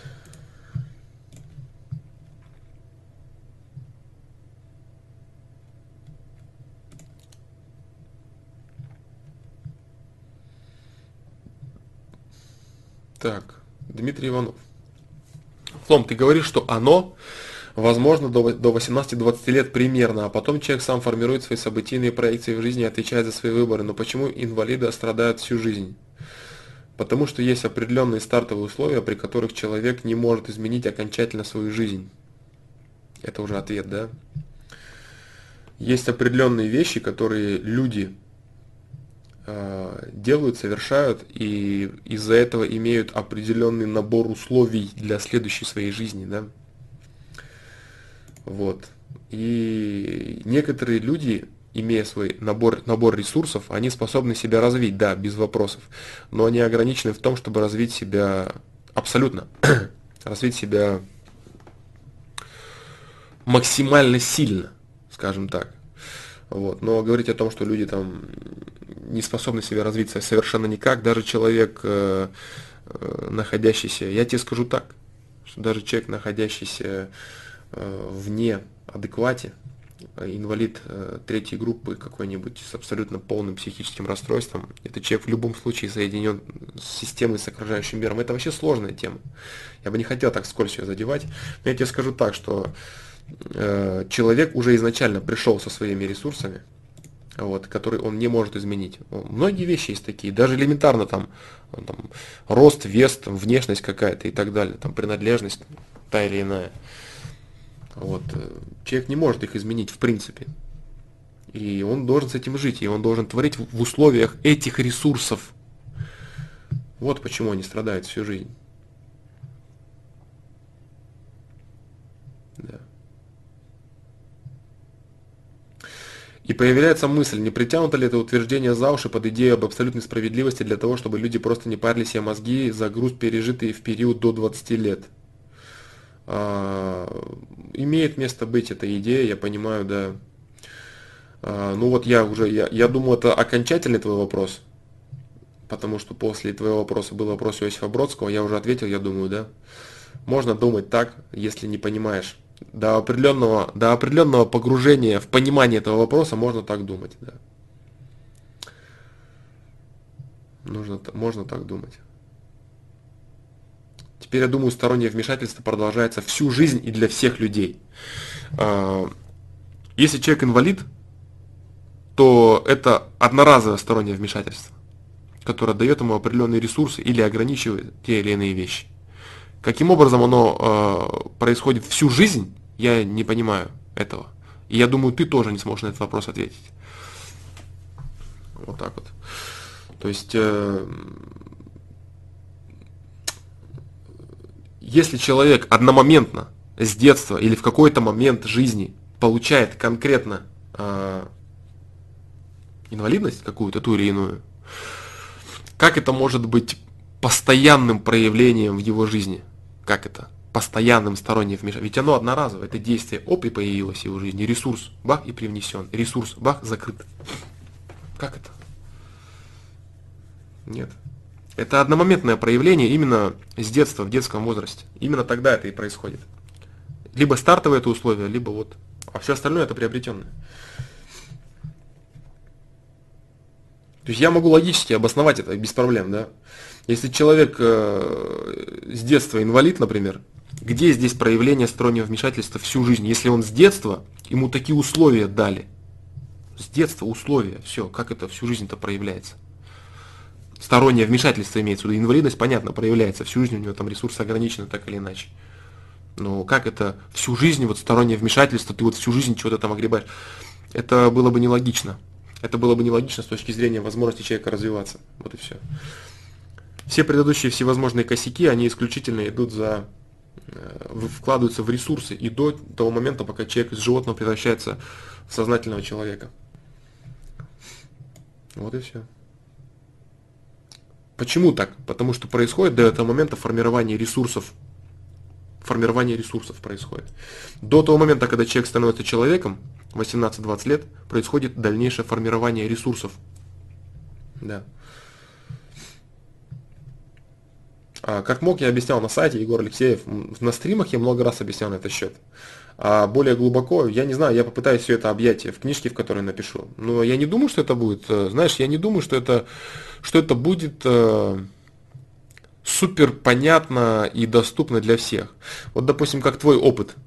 Если бы ты сам лично не пережил его по поводу системы, которая тебя направляла, как это объяснить в книге? Как? Это выглядит как бред, правильно?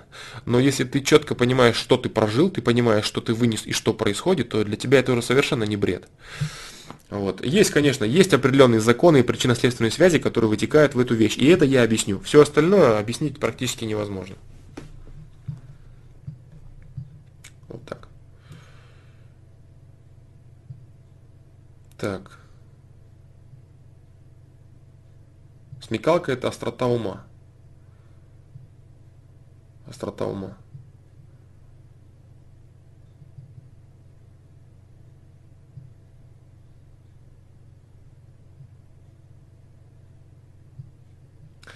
Я параноик, если считаю, что идет вытягивание энергии с людей путем прослушивания музыки, просмотра фильмов, сериалов, видео, играми, которые также наполнены большим количеством пропаганды.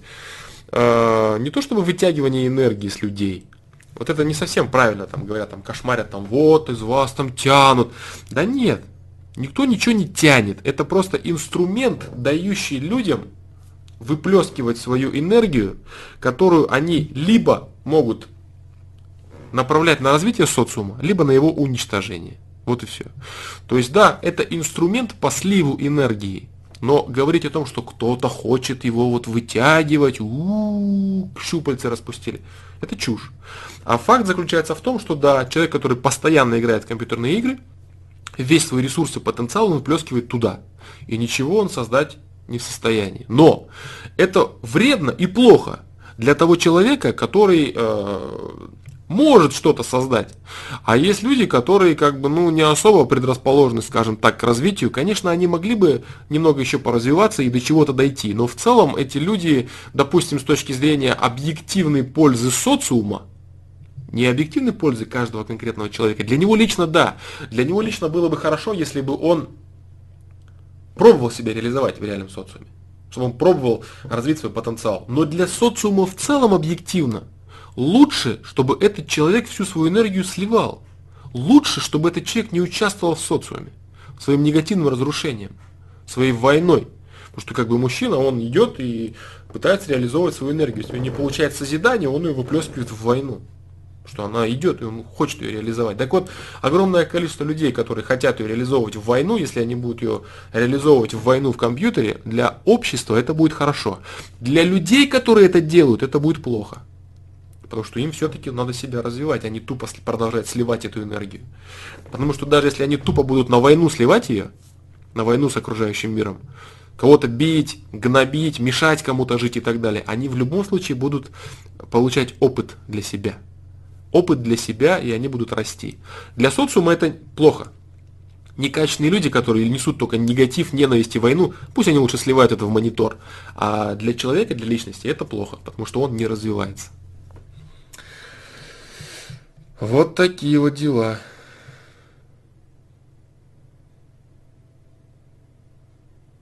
Вот такие вот дела. Поэтому вытягивает, идет вытягивание. Не идет вытягивание, а человек сам вытягивает свою энергию через компьютер. Это инструмент, инструмент. И люди сами им пользуются. А, в, той, в том виде, в котором хотят пользоваться. По поводу компьютерных игр в целом, я уже говорил, да, что это в любом случае это будущее, это будущее спорта. Это будущее спорта.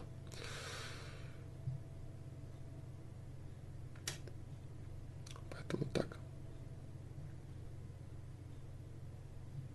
Так, это было.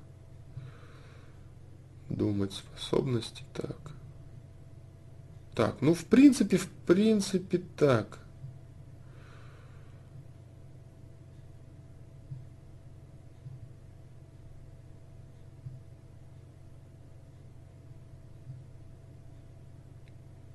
Так. Так, так, так. Америка, политика, США. Так, панические атаки.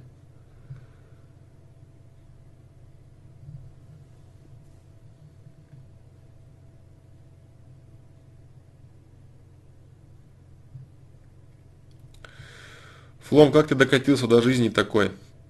Стал задумываться о саморазвитии и изучении мира в век, когда людей приучают жить потреблением и просто плыть по течению. Как и любой другой человек, методом кнута. Если человек не понимает это сам, он доходит до определенного момента, когда упирается в дно своей жизни, и снизу уже никто не постучит, потому что это реальное дно. Такое дно, что ну, короче, класси- классическая, классическая телега о том, что все становится настолько плохо, что это уже граничит прям конкретно со смертью или даже иногда с какими-то прям прямыми проявлениями ужасов, да, э- всяких таких вещей. И ты начинаешь мыслить немного другими категориями. Начинаешь смотреть чуть шире на мир. Потому что когда, допустим, я работал в Алмате, там начальником отдела э, маркетинга и продаж, инвестиционной компании, водитель, костюмы, бизнес-центр, стекло, офисы, там, туфли, костюмы и так далее. Это было круто. Я смотрел на мир исключительно с этой колокольни, и если бы я смотрел какую-нибудь телегу, э, там, Амирана или еще кого-то, я бы полностью разделял это. Вот, я бы думал, да, да, это круто и так далее. Вот, поэтому Поэтому должен быть у каждого человека, если он э, не идет к этому плавно, у него проходит иногда наступает, если ему дается шанс, конечно, да, э, у него наступает очень серьезный перелом в жизни. И этот перелом, он у него закончится, может закончиться двумя вещами. Либо его физическим уничтожением этого человека, либо его полным пересмотром и перестроем личности. Вот. И некоторые вещи, они вот, ну часто, я, я, вот такую тему можно встретить практически там любого чела там, который что-то там, что-то понял, да, вообще.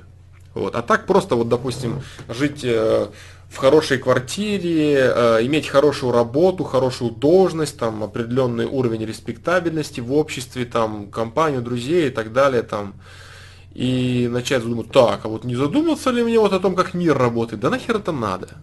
Я думаю о том, как больше денег зарабатывать.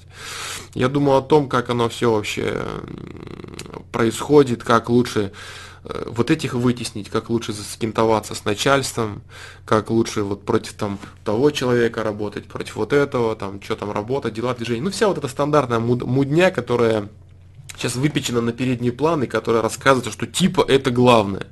Вот, то есть ты живешь в полностью созданном мире, э, закутанном оберткой бабок и ты думаешь, что это вот, это все, что есть. И когда ты выпадаешь из этого и видишь реальный мир полностью, да, что происходит вообще. Вот. Иногда некоторые, некоторые вопросы я задавал себе, конечно, да.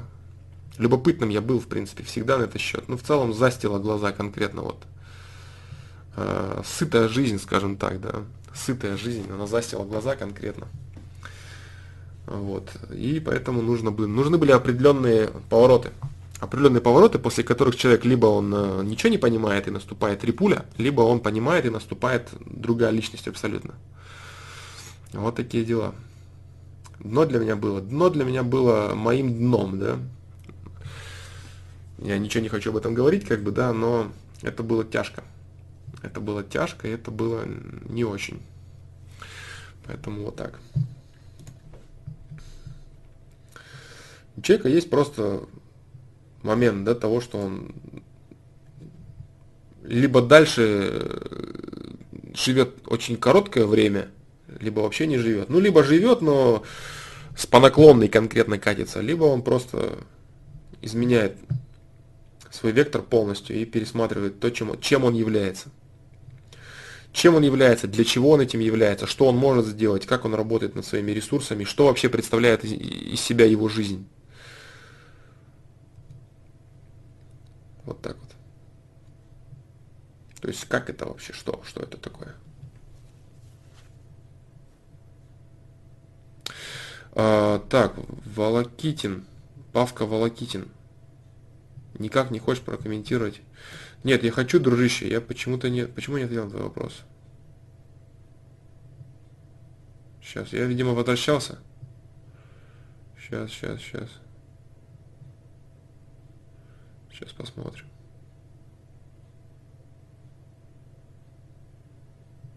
А, все, нашел, да.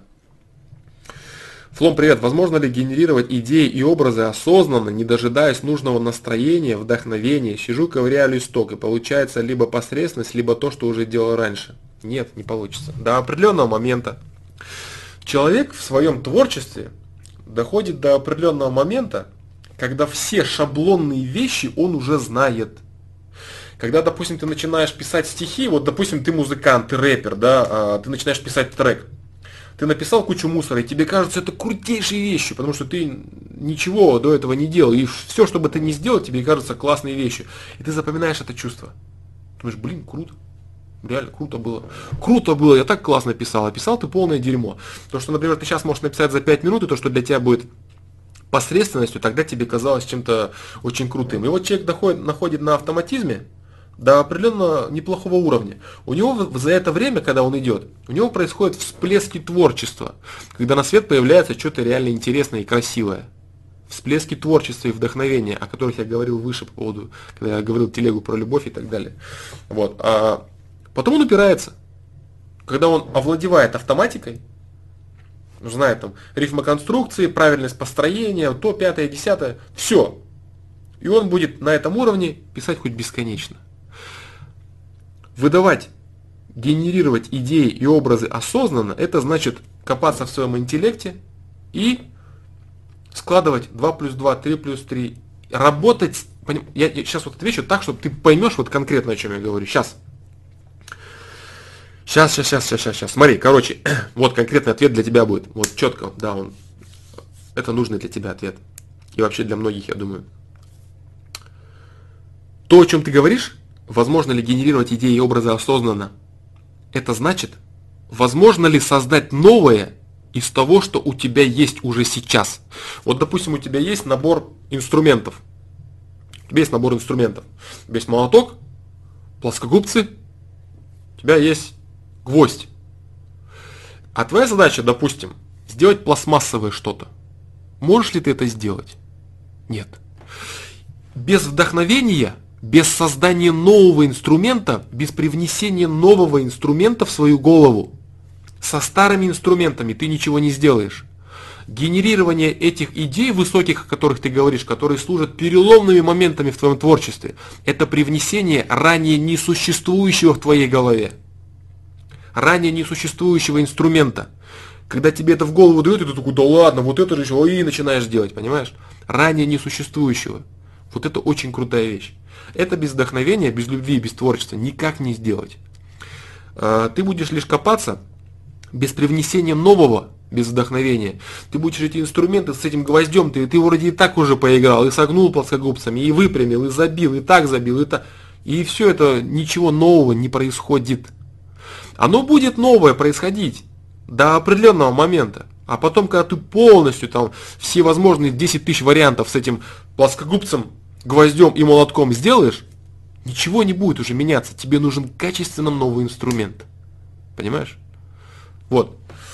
А, тебе нужен, не знаю, там напильник тебе нужен или еще какой-то инструмент. Вот. А у тебя его нет.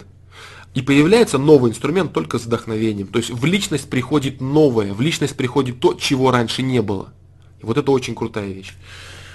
Вот ответ на твой вопрос. Поэтому э, генерирование идей, да, до определенного уровня можно.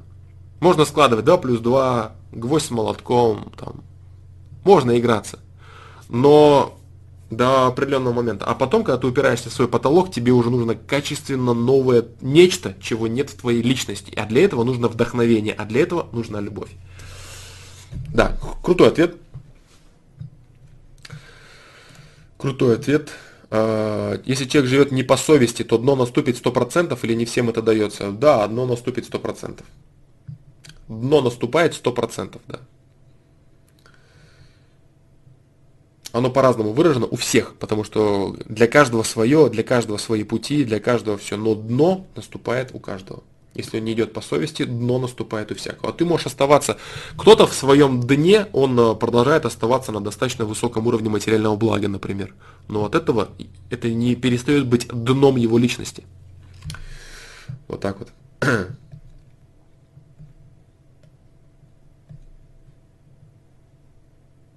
А, нет, Алан Миллер вроде как у всех качество звука плохое, потому что, я не знаю, может потому что микрофон не отсоединял очень долгое время после судейства. Асхаб Насрулаев, если у тебя опыт остановки внутреннего диалога, а, внутреннего диалога, я не знаю, не понимаю этой терминологии, не понимаю немного этой терминологии. Не понимаю, не совсем понимаю, о чем ты, да? Внутренний диалог. Пытался ли остановить внутренний диалог? А, если это не означает какого-то специального термина, точнее, если, у этого термина тобой произнесенного нет какой-то специальной трактовки, то нет, не пытался. Внутренний диалог это рассуждение, если я тебя правильно понимаю. Я не вижу в этом смысла, я не пытался это сделать, и это не нужно делать. Вот Павка Волокитин. Вопрос отвечен, да?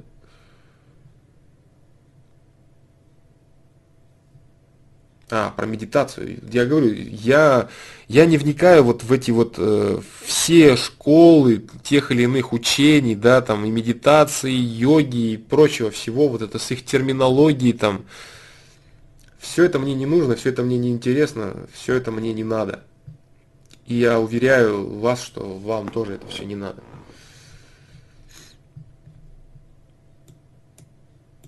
Так.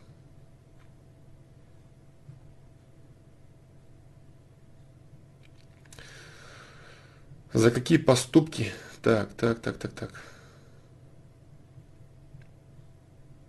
За какие поступки?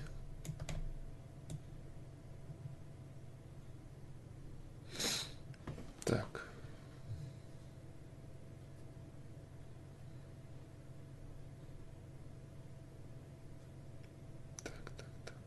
Ага.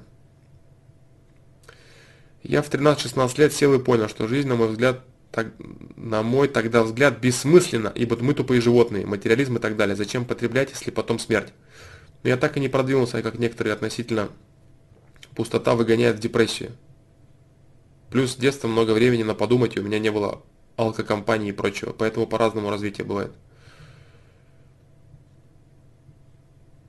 Ничего не понял.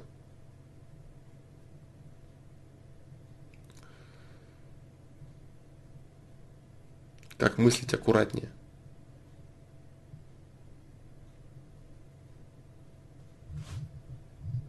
Так.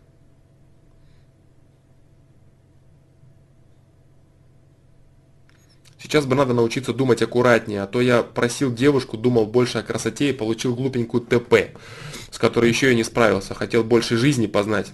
Аналогично хотел больше заданий, в итоге завал. А, я понял тебя, да, я понял, да-да-да. Ну, я говорил на этот счет. Что тебе еще говорить, если ты все правильно понял, э, если ты правильно понял, что ресурсы, которыми ты, которые ты себе загадываешь, они должны быть очень грамотно продуманы. Поэтому ты все сам понимаешь. Надо очень не думать аккуратнее, а просить ресурсы аккуратнее для развития. Ресурсы для развития аккуратнее нужно просить, не думать. Думать как раз таки нужно интенсивнее, чтобы не попросить лишнего, как ты сделал, собственно. Поэтому интенсивнее, но аккуратнее думать, не совсем правильно. Аккуратнее загадывать ресурсы, планировать ресурсы, аккуратнее визуализировать. Вот это аккуратнее нужно, нюансы указывать. А думать нужно на полную катушку. Про глаза пропустил. Ну-ка давай глянем, что там про глаза, дружище, у тебя.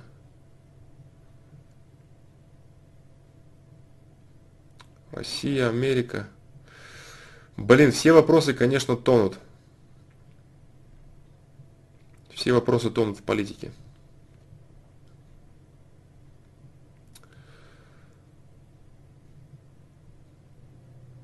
А, по поводу визуализации есть на сайте ответы. В метке э, миропонимание, раздел миропонимание, метка визуализация. И вообще на сайтах было очень много уже вопросов на, это, э, на, на трансляциях, на стримах. Да. Сергей, в продолжении про глаза, что думаешь насчет... А, по поводу лазерной коррекции был вопрос, да, тоже был вопрос. Слышал я, что не опасно для обычного человека, да, да, да, да. По статистике, да. Бывают э, сложности отклонения. Я знаю огромное количество людей, у которых все прошло хорошо. Знаю некоторых, у которых плохо прошло. Да. Поэтому... Он Green 3 пишет, был уже разговор про лазерную коррекцию. Сергей, мне врач говорил, что эти операции не очень полезны для зрения, что своим детям бы не разрешила делать. Советовал продолжать носить линзы или очки. Ну вот есть такое мнение, да. Такое мнение есть. И некоторые врачи такого мнения придерживаются.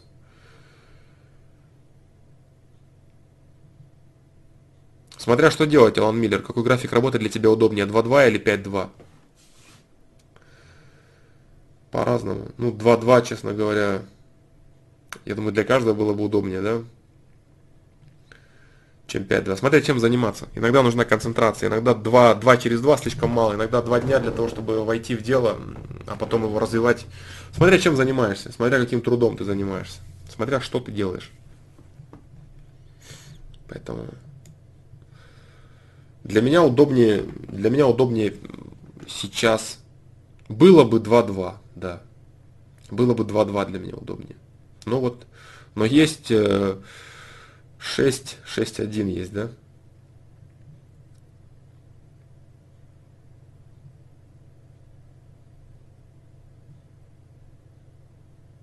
Так.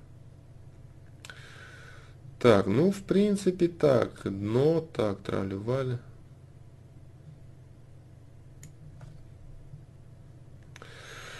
Павка Волокитин. Я художник, значит мне следует больше изучать творчество других людей, анализировать, копировать, дабы нарастить определенную базу. Если ты будешь анализировать и копировать, у тебя будет... Э, ну, в принципе, это можно назвать, да. Постмодерн, он весь такой, да, а, сплошная, сплошная копия. Ничего не изобретается, сплошное, все копируется. Я, кстати, когда начал, э, э, ну, в принципе, долгая тема тоже, да, долгая тема, да. Как начал я видео выпускать, все начали спрашивать, где я это вычитал, что за книгу я прочитал, вот что вот интересно там тогда. Для меня это было дико, честно говоря, да. Я не мог понять, почему люди не, не могут понять и не могут поверить, что можно вот сидеть и думать о чем-то. И вот взять и надумать это, и сделать. А, только начало, когда было. Про отношения только я отвечал, когда на сайте еще там на самом первом. Люди начали задавать вопрос, где я это вычитал а это была просто совокупность опыта и анализа, наблюдений. Все, больше ничего. А вся культура, все искусство постмодерна, это да, это бесконечные копии. Нет, э, ты должен делать то, что ты хочешь. Ты можешь вообще ничего не знать. Если, ты, если тебе, конечно, нужно научиться, э, научиться конкретно, например, э, владеть инструментом, посредством которого ты реализуешь свое творчество. Тогда тебе нужен, нужна практика. А если здесь дело не в этом, то тебе нужно просто творить из того, что ты хочешь. Иначе, если ты будешь заниматься слишком большим количеством копирования, у тебя есть шанс э, затеряться, затерять свою, свою уникальность, свою самобытность, свою, э, свое перо. Понимаешь? Если ты начнешь подстраиваться под все, что есть, там, приобретать формат какой-то, ты потеряешь свое перо а у каждого творца оно есть свое. И когда он начинает впитывать в себя огромное количество разных людей, он его размывает и пытается какому-то критерию соответствовать, что-то там к чему-то приходит и какую-то херню из себя делает. Поэтому себя нужно развивать, а не копировать других людей. Да, сейчас одни комбинации, конечно. Постмодерн, бро. А, нет, КС развить харизму нельзя. Ее, ее, ее можно только играть нелепо, как советуют всякие дурачки из пикапов. Харизма это врожденная.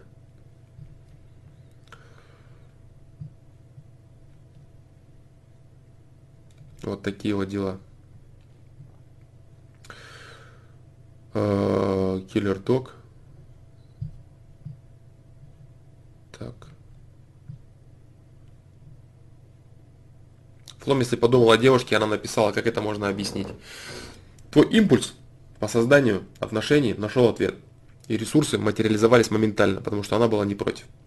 Ваше развитие было встречным импульсом. Ваш встречный импульс развития встретился и материализовался. Все просто.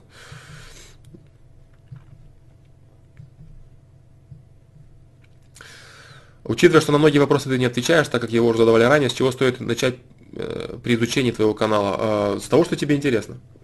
Каждый человек э, от этого проекта, от моего понимания того или иного вопроса берет только то, что ему нужно. Вот. Э, некоторые люди приходят с разными вещами абсолютно. Кто-то вот, допустим, сидит, его интересует там вопрос построения отношений, или как бросить анонизм. А я начинаю другому человеку рассказывать про визуализацию, событийные проекции там, и прочую систему созидая гармонию. Скажет, ты что, ты о чем это, что это, это, это секта что ли какая-то? О чем это вообще речь? Что за бред? Что за антинаучная чушь? Вот. А потом раз послушает там какие-то вещи про, там, про политику, скажет, ну ты вроде шаришь, нормально, а вот здесь какой-то бред несешь, а другой человек другое говорит. То есть каждый берет э, ровно столько, сколько ему нужно на те, получается, ответы на те вопросы, на которые у него есть. Он получает ответы на те вопросы, которые у него есть. Если человеку интересно, допустим, как побороть лень, он ищет на это. Что такое там самодисциплина, э, самоорганизация, он ищет это. Что-то, как повзрослеть, другие ищут. Как построить отношения с женщиной ищут. Некоторые ищут вопросы по поводу миропонимания. То есть по-разному все, в зависимости от твоей базы, от возраста, что тебе интересно, как ты это все понимаешь, видишь.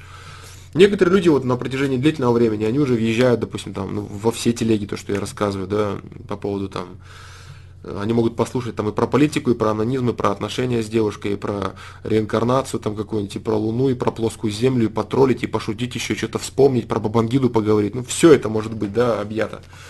Поэтому по-разному все. Поэтому не знаю. Так вот. Так.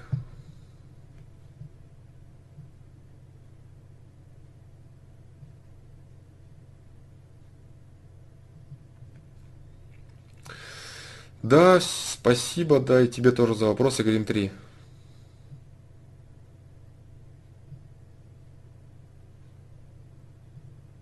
Критерий, Дмитрий Листов, критерии нужны, да, не существует абсолютного деления людей на плохих и хороших. А, для кого? Для кого? Для системы, объективно. Объективно плохие это те, кто не следует закону усложнения материи. Да, кто отказываются, а, совершают некачественные выборы в сторону деградации, в сторону разрушения, в сторону не создания любви. Это не то, что там плохие, это, это объективно некачественные люди с точки зрения закона усложнения материи, да, закона э, развития окружающего пространства. Для кого-то этот человек может быть хорошим, например, он может быть крутым, он может быть кумиром, все что угодно. Есть объективный критерий. Следование закону или неследование. Неследу... Неследование закону – это некачественное действие, некачественный выбор. Следование – это качественное действие. Все. Вот так вот. Так.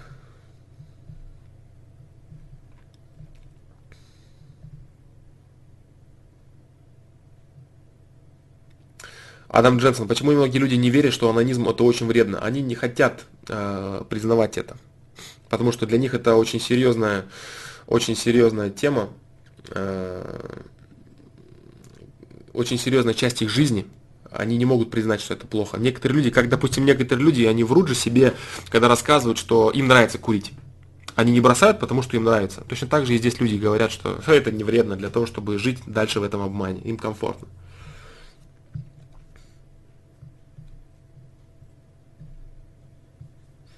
Вот так. Про Собчак, да, про Собчак было. Про Собчак было, по-моему, в 61-м ФПЛ. По-моему. Там про президентство ее, про какую-то жесть. Дмитрий Иванов, я, может, пролистал твой вопрос уже. Там потому что столько было обсуждения Америка, СССР, э, Сталин и прочая вся тема. Поэтому...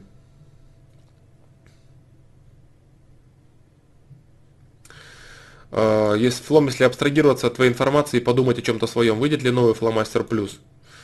А, возможно. Возможно, выйдет. Да. А возможно и нет. То есть, возможно, ты будешь изобретать ранее известное какое-то время, и дойдешь ли ты до изобретения чего-то нового, несуществующего, неизвестно.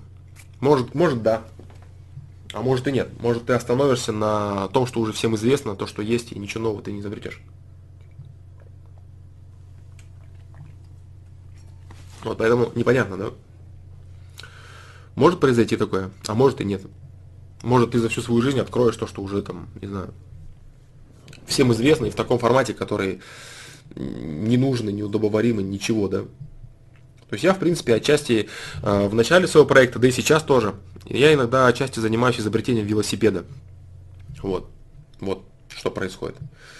Иногда этот велосипед получается чуть удачнее, иногда такой же, иногда хуже. Вот и все. Со своими нюансами, да, если получится, будет, будет круто. А если я сравниваю свое мнение с твоим и дополняю его или беру на заметку? Стоит ФПЛ с самого начала смотреть, пару выпусков в неделю смотреть как сериал? Я не знаю, дружище, я не знаю. А, в каком вопросе ты сравниваешь свое мнение с моим мнением? Я не знаю этого.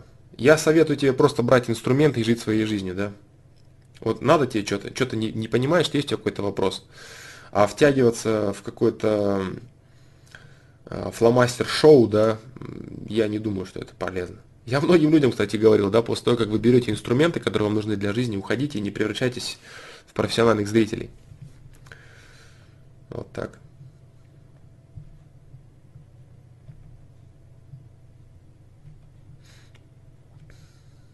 Вот такие дела. Э, Павка Волокитин. Но если надо развивать свои собственные идеи, свой почерк, то чем заниматься в моменты, когда идей нет и в голову ничего не идет? Сидеть и размышлять, пока что-то не придет до упора.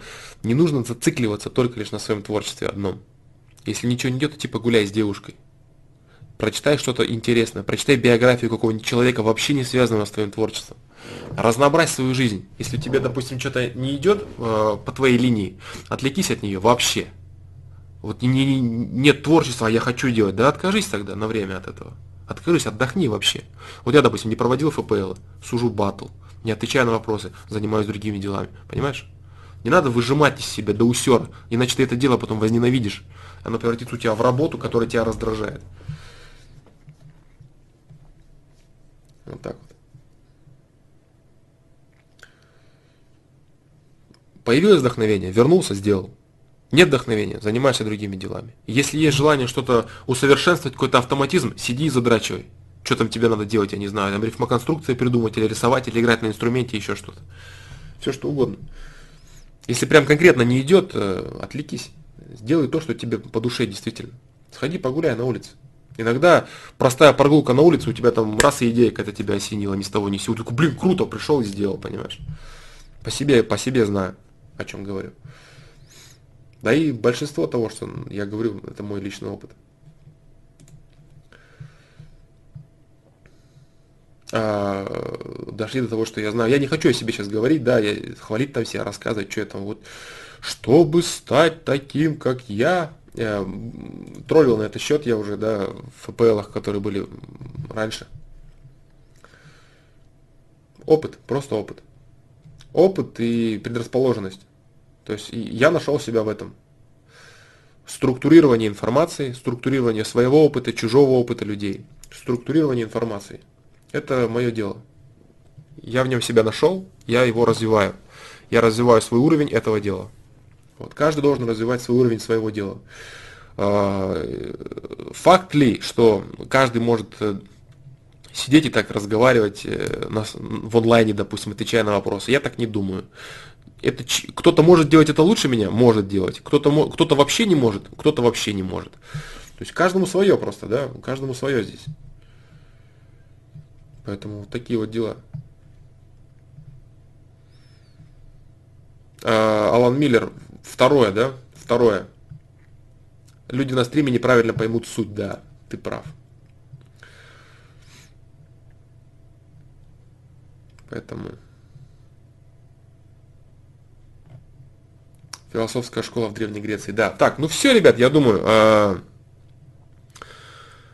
поэтому я думаю, я думаю, все, наверное.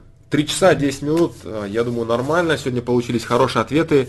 Некоторые ответы получились очень классными. Э, и про политику даже какие-то вещи интересные. И даже почему-то про глобализацию отчасти поговорили, и про национализм поговорили, и про разделение. Я думаю, полезные вещи. Я думаю, что-то кто-то вынесет для себя важное. Э, вот как-то так. Поэтому э, всем спасибо. Я очень рад, что получилось. Я очень рад, что получилось. Э, на, на сайт пишите вопросы, ребят. Я сейчас активизировался помаленечку. Не скажу, что я вот прям вот точно 100%, я никогда не зарекаюсь. Как пойдет? Как пойдет вдохновение, да, о котором мы сегодня много раз говорили. Как оно пойдет, так я и буду отвечать. Вот, поэтому всем спасибо за вопросы. Я очень рад, что получилось выйти в онлайн. Я очень этому рад.